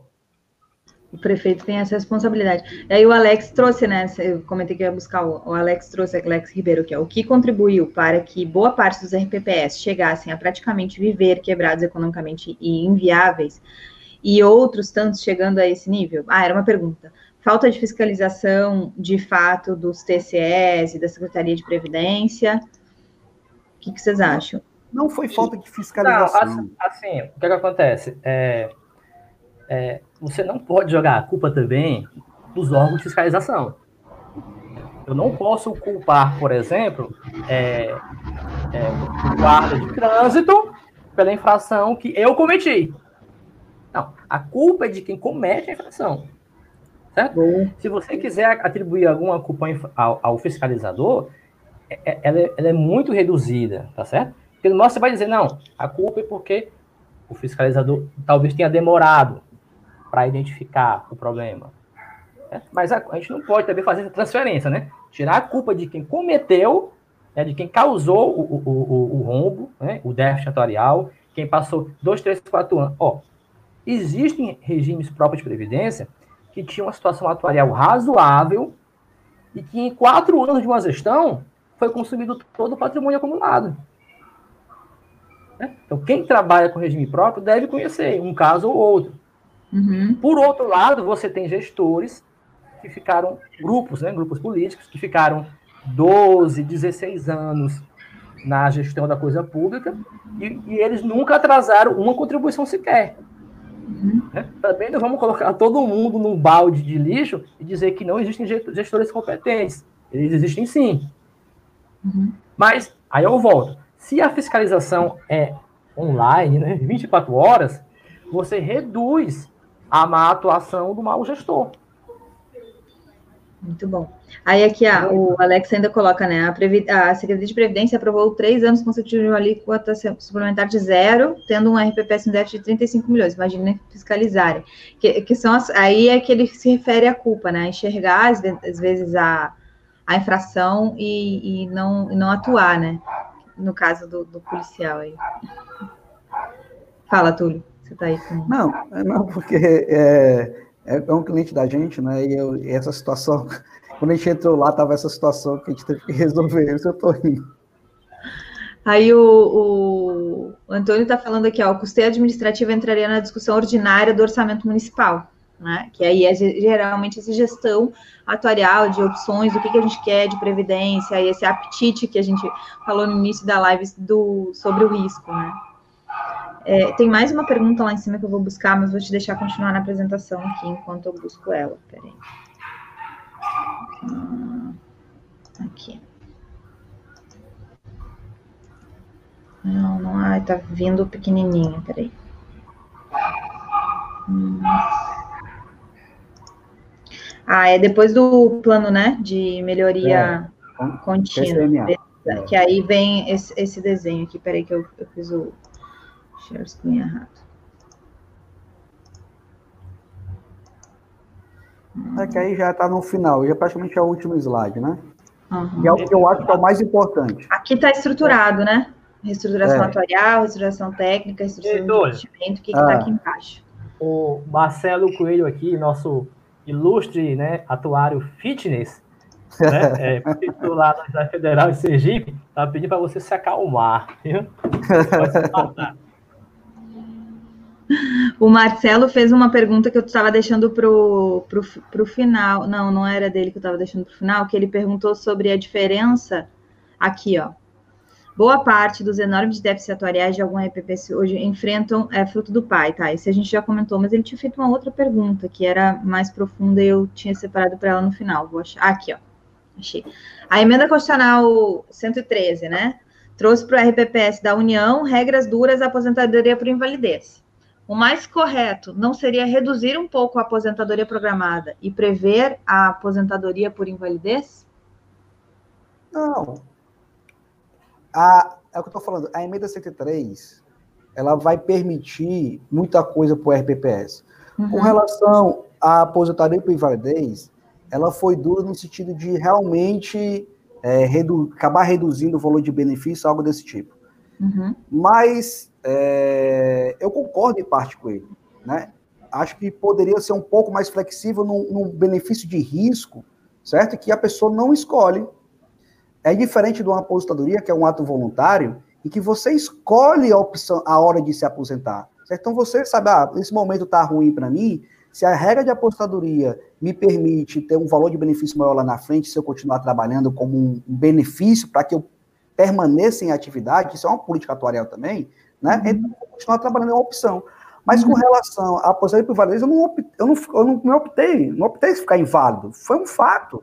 Né? Uhum. Então, contra eventos de risco, de fato, a gente tem que ser um pouco mais conivente, né? porque não é uma opção da pessoa, diferente de um ato voluntário. Né? Que aí não, aí eu tenho que estabelecer uma regra, no caso da Previdência, como eu quero incentivar as pessoas a continuarem em atividade, eu tenho que incentivá-los a ficar mais tempo. Então, digo, ah, se você ficar mais tempo, eu vou te premiar. Né? Mas não eu concordo em parte com ele que realmente é complicado quando é um benefício que não é voluntário. Muito bom. Quer falar sobre essas, esses quadradinhos que estão aqui embaixo? Ó, o que, que é reestruturação técnica, o que, que é reestrutura, reestruturação de investimento, que para a gente é, dar uma olhada é, aí? Eu acho esse quadro o mais importante. Uhum. Quando eu falo de política atuarial, política previdenciária. Uhum. Certo? Vamos lá. Com relação à reestruturação técnica, já expliquei que é aquele PCMA, certo? Programa uhum. De Atuarial, eu vou, eu vou ali modificar as hipóteses, analisar as bases de dados, a base de cálculo, supostos atuariais, tudo aquilo que a portaria 464 estabelece, nas suas, inclusive nas suas instituições normativas, com relação a teste de aderência das hipóteses, tudo isso aí, certo? Uhum. Então, essa parte técnica, ela tem que acontecer e compõe o PCMA que eu falei no slide anterior. Mas o mais importante é o que está descrito com relação a essa reestruturação de investimento. Certo? Não entrando na área de investimento que não me compete, eu sou gestor de passivo, eu não sou gestor de ativo, né? Obviamente. É, mas mostrando a necessidade, a importância que a Previdência Pública tem como fomentador de desenvolvimento. Desde a emenda 20, foi criado o artigo 249 da Constituição Federal, que permitiu criar fundos integrados que eu pudesse doar bens, direitos e ativos. Bens são bens imóveis, bens, né? Materiais, bens imóveis. Os ativos são aplicações financeiras que praticamente nenhum município tem, porque não, dificilmente encontra um município que seja equilibrado até financeiramente, imagine com, com a economia financeira. E direitos, certo? E aí de direitos eu estou falando de direito de arrecadação, direito de dívida ativa. Todo esse complexo aqui me permite criar fontes alternativas de financiamento. Então, eu tenho fontes clássicas de financiamento, que são as contribuições, que são os aportes, que é essa agregação de massa, e que a, e a, e a forma de agora de modificar a legislação permitida com a desconstitucionalização da, das regras previdenciárias. Eu tenho essa, essa reestruturação técnica de forma clássica, que me garante não nova fonte de custeio, mas alternativas de custeio e de, e de redução de benefício. Mas eu tenho como na Previdência que buscar novas alternativas, que são esses bens, direitos e ativos. Poxa, eu tenho um patrimônio, tanto financeiro dentro do, do, da Previdência, que eu vou estar utilizando ele no longo prazo, e eu tenho bens dentro do município que estão parados e que têm potencial econômico de gerar desenvolvimento local. Por que não pegar esse bem, transformá-lo em patrimônio para o RPPS, viabilizar economicamente com o dinheiro do RPPS ou de outros RPPS ou de outros investidores, de, de desenvolver economicamente aquele ativo, que vai gerar renda, certo? Porque vai gerar lucro, e esse lucro também ser revertido como uma fonte de financiamento para a Previdência. Por que não reestruturar a economia, a, a arrecadação municipal, impondo de fato todos os impostos municipais que eu tenho que criar, aonde eu vá aumentar minha arrecadação municipal e dizer o seguinte: olha, hoje eu sobrevivo com a arrecadação municipal de 100 mil reais. Poxa, vamos fazer um programa de restauração do Código Tributário, definir novos impostos municipais, reduzir, reduzir os impostos municipais para aumentar a base contributiva, certo? Que isso vai gerar mais dinheiro circulando da economia, consequentemente, mais impostos a pagar. Aumentar a 300 mil. Cara,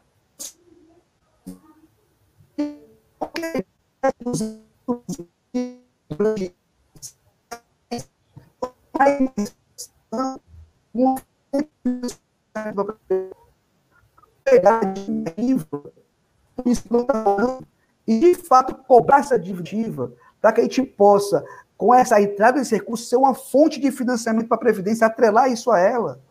Então, são coisas que podem ser construídas dentro de uma economia aonde eu tenho um poupador em potencial, aonde eu tenho um ativo em potencial, e eu tenho que utilizar a minha criatividade para trazer, além das contribuições, novas fontes de financiamento, que vai, no médio prazo, aliviar o município e vai permitir que ele construa, que ele saneie a cidade, que ele construa escola, que ele reforme o hospital. Está entendendo? Então, é política. Tem que ser construída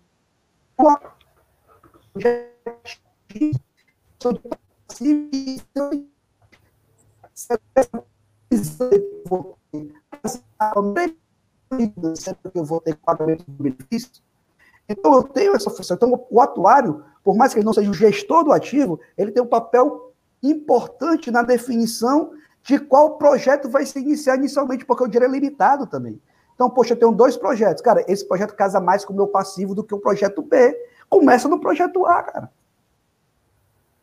Muito então, bom, mas que... tem que fazer esse levantamento, né? Se não fizer esse levantamento não. de reestruturação, não tem como fazer decisão.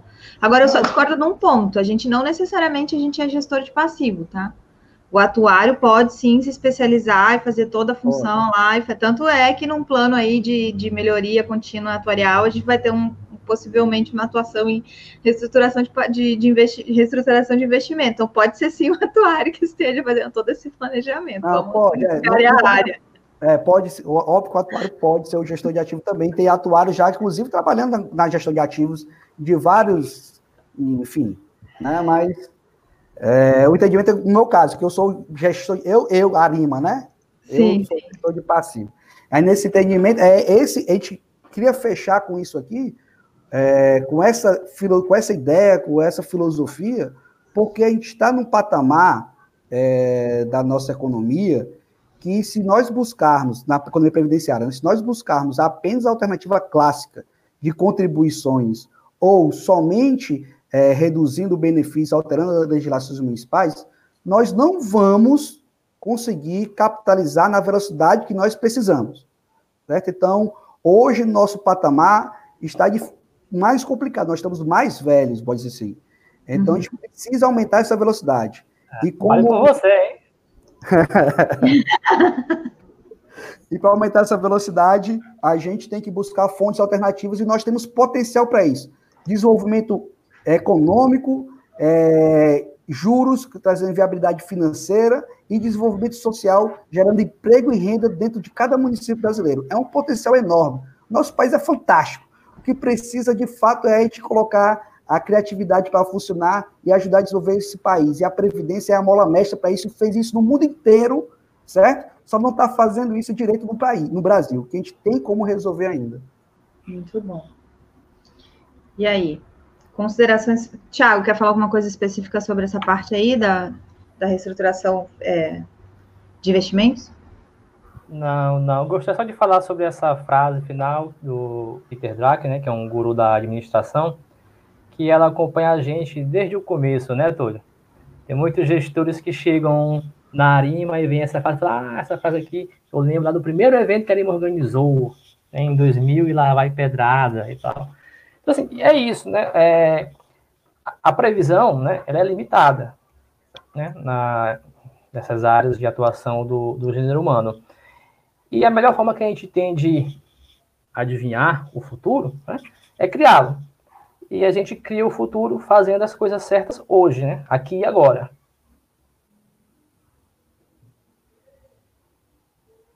Bom. É isso aí. Ah, por favor. E deixa eu fazer um, um, um adendo, até vou pegar o celular para falar a frase corretamente, porque tem uma outra frase dele que é oportuno e conveniente agora, mas eu queria falar exatamente a frase que ele fala, que não tem como fazer gestão de algo que não se mede, né? A gente primeiro tem que medir para fazer projeção, prever e aí criar e planejar, enfim, porque não tem criação sem planejamento. E, e é isso aí que vocês trazem, né, nessa, nessa metodologia que eu digo que é, é, inovadora, porque um plano de melhoria atuarial contínua é uma metodologia inovadora, mesmo que a gente esteja uh, aplicando aí e que vocês de repente não tenham, por exemplo, é, registrado, né, essa, essa marca, assim, nos meios legais, mas é uma metodologia uh, inovadora que é uma marca de vocês, digamos assim, principalmente no Nordeste. E, e aí fica aí o agradecimento de todo mundo por contribuir, por compartilhar, né, essa, essa grande ideia, essa grande visão que vocês tiveram. A gente tem uns, uns comentários finais aqui, e eu quero colocar eles aqui na tela. Uh, primeiro que foi, o Adolfo falou sobre a excelente alternativa do Coisa Municipal, que foi o que a gente viu agora há pouco. Aqui. O Túlio conheceu de perto esse problema, ainda bem que estamos a corrigir esse curso no caminho, mas se fosse pela Secretaria de Previdência e seus técnicos ou atuários analisarem o DRA, fingem fingem analisar. Pois é, aí a gente vai entrar num outro quesito que eu não vou nem entrar no culpa daqui, culpa de lá, e sim ficar nesse âmbito que a gente está de trazer o discernimento, trazer a conversa, trazer a realidade, trazer todas as coisas e, e trazer para nós a responsabilidade de fazer essa explicação. Não podemos esquecer o controle interno, fundamental, e os conselhos, claro, que é um é. pouco do que o, o próprio Tiago lembrou aqui, né? disse, olha, tem coisas, e o Túlio também, quando trouxe que, olha, a transparência, a proximidade com, com o usuário é importante.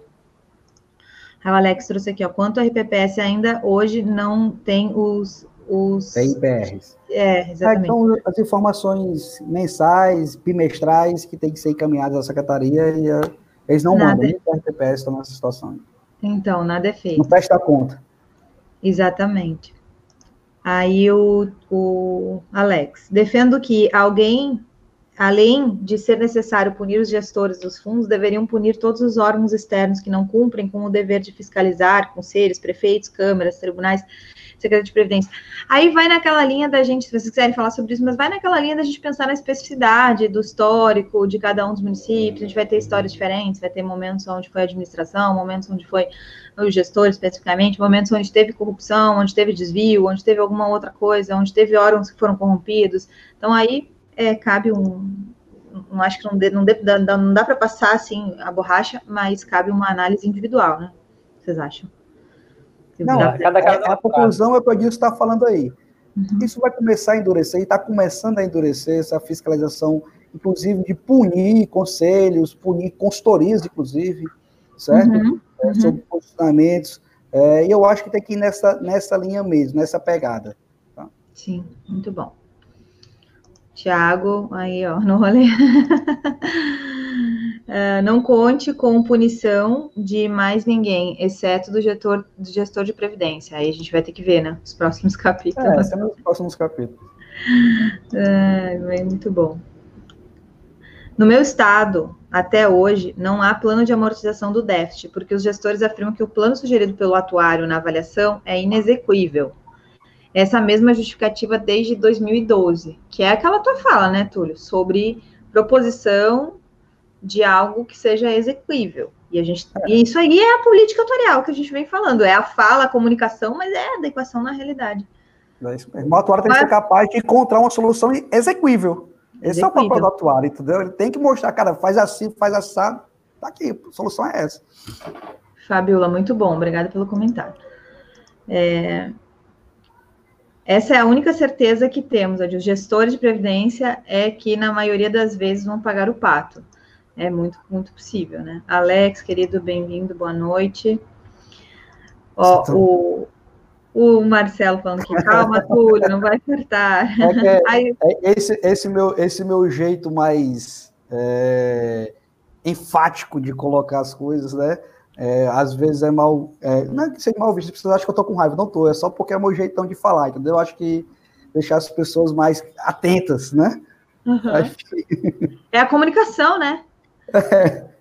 Aí aqui, é, vários parabéns, e aqui em especial, vocês são ótimos, seria bem legal vê-los na semana da atuária da certificação FRJ, claro, quando tudo estiver normalizado. Nós, estudantes, precisamos dessa transparência desde dessa transparência desde o início do curso, exatamente. A gente, eu também senti a grande falta dessa conversa e tudo mais durante a minha graduação, esse é um dos motivos que esse projeto aqui de networking, de lives e tudo mais, claro, contando com o auxílio, porque eu, eu aqui sozinha não seria ninguém, se não tivesse o auxílio de tantos atuários que eu tenho, é, venho tendo tido, né, assim, é, colaborações, discussões nos comentários, nas participações, então, mas esse, é, é essa ampliação da visibilidade da atuária foi algo que eu sempre é, sempre tive, então trazer isso à tona faz muito sentido e ainda é um déficit na, durante para gente durante a graduação. Aí uma pergunta do Ferri Braga. É, alguma crítica ao guia Previc de melhores práticas em fundo de pensão? É, bem, a parte, como eu falei. Eu da gente.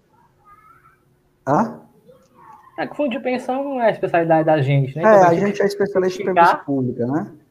A gente teve pequena atuação no começo de previdência complementar, mas logo a gente se identificou bastante com a previdência pública e nos especializamos em previdência pública. Na previdência complementar, realmente eu tenho um pouco conhecimento, não tenho tanto expertise para poder responder a pergunta. Deixa para os atuários especialistas em previdência complementar. Muito bom, a gente anota essa pergunta aqui, deixa para as próximas lives. Você queria comentar alguma coisa, Tiago? Só isso mesmo? Não. É isso. É, eu acho que é importante, às vezes, aqui esclarecer, porque para a gente, eu não sei, o Ferri também é da nossa área, mas às vezes a gente tem alguém que não seja. É que tem uma diferença, né? A gente está no RPPS, Previdência Pública, servidores é, ocupantes de cargos efetivos. E o fundo de pensão, embora muitas vezes ele pertença a, a empresas de economia mista do tipo Banco do Brasil, Caixa, que são empresas públicas, mas de direito privado, elas são de, eh, os contratos ali são de é, trabalhadores da iniciativa privada, né, são seletistas. É e aí ali é o que a gente chama, não é a previdência pública, a previdência que a gente chama de, embora sejam os fundos de, alguns fundos de pensão oriundos de empresas que são empresas públicas, não é o que a gente atuarialmente chama de previdência pública. Por quê? Porque são de trabalhadores de iniciativa privada.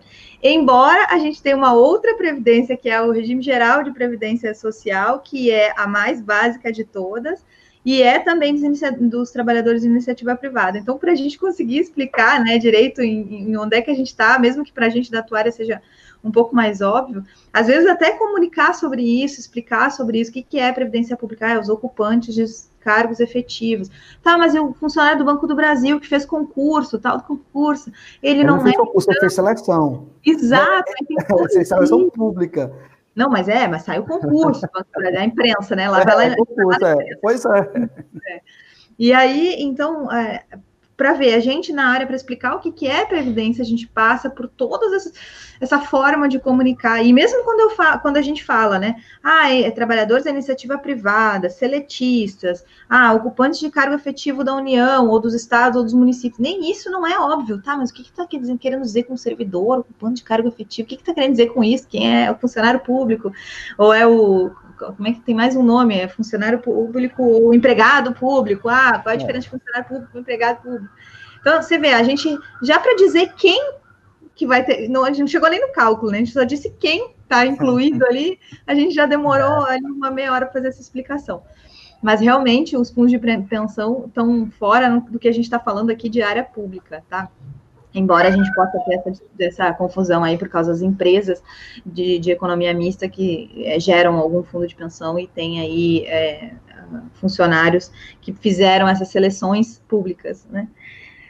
Gente, é isso. Mais alguma pergunta? Senão a gente vai despedindo de vocês. Eu preciso agradecer imensamente o Túlio e o Thiago que estiveram aqui conosco, fizeram uma discussão ótima, uma discussão assim que a gente não faria se não fosse uma mesa proposta com esse tema de política atuarial, porque de fato calcular é muito legal, calcular é a nossa, a nossa, nosso o ápice do nossa da nossa ciência é fazer o cálculo atuarial, mas se a gente não tiver a aplicabilidade dele, ele vai ficar na gaveta. E no RPPS tem muito. Essa é a verdade, na né? verdade seja dica, a gente dita, a gente tem muito cálculo atuarial no RPPS de gaveta. E o que a gente quer é que ele esteja em cima da mesa, para daqui a pouco ele estar realmente funcionando no computador e, e sustentando todo o nossa, nossa, nosso sistema, né? Possibilitando uma previdência aí. Uh, uma previdência sadia, né? Que nem tu fizeste comparação lá com o médico, uma previdência saudável, uma previdência longínqua, que é o que a gente atualmente quer, mais calcula. É, é isso, gente. Obrigada. É, queria só agradecer também, é, Marisa, o convite, né? Colocar sempre à disposição também para qualquer pessoa que quiser discutir previdência pública tanto eu como o Tiago, nós estamos abertos à discussão. É, queria também enfatizar que nós temos um canal da Arima, dentro do YouTube, onde nós temos a quarta atuarial, onde lá eu discuto vários pontos, agora realmente é de conteúdo, não é discussão, a gente grava um vídeo e, e coloca à disposição, onde lá eu falo sobre várias matérias importantes da gestão pública que tem influência positiva ou negativa no resultado atuarial, também teve na sexta-feira lá o Tira Dúvidas da Arima, também de conteúdo, não é nenhuma discussão. Né? Então a gente fica sempre aberto espero estar contribuindo com a Previdência Pública do país. Tem um potencial enorme, nós temos como ajeitar essa Previdência, nós temos a oportunidade de ajeitar essa Previdência. A gente precisa simplesmente tirar o cálculo da gaveta, deixar ele em cima da mesa, porque ele é o planejamento estratégico de uma entidade previdenciária. Muito bom. Botei aqui nos comentários para quem quiser se inscrever lá, o canal da Arima com os conteúdos do YouTube, está aqui nos comentários, tá? Se não, também pode botar, se por acaso não, não for agora, é só buscar a Arima Atuária. Já, eu já vi aqui, já dá direitinho o, a busca. Vai, Thiago. Tá. Eu, Marcos, gostaria de agradecer o convite, né? Você é muitíssimo simpática, vem exercendo um trabalho muito bem feito, né? Que a gente precisava, né? Nós atuários somos poucos e somos carentes, digamos assim. E o seu trabalho muito bem feito, parabéns.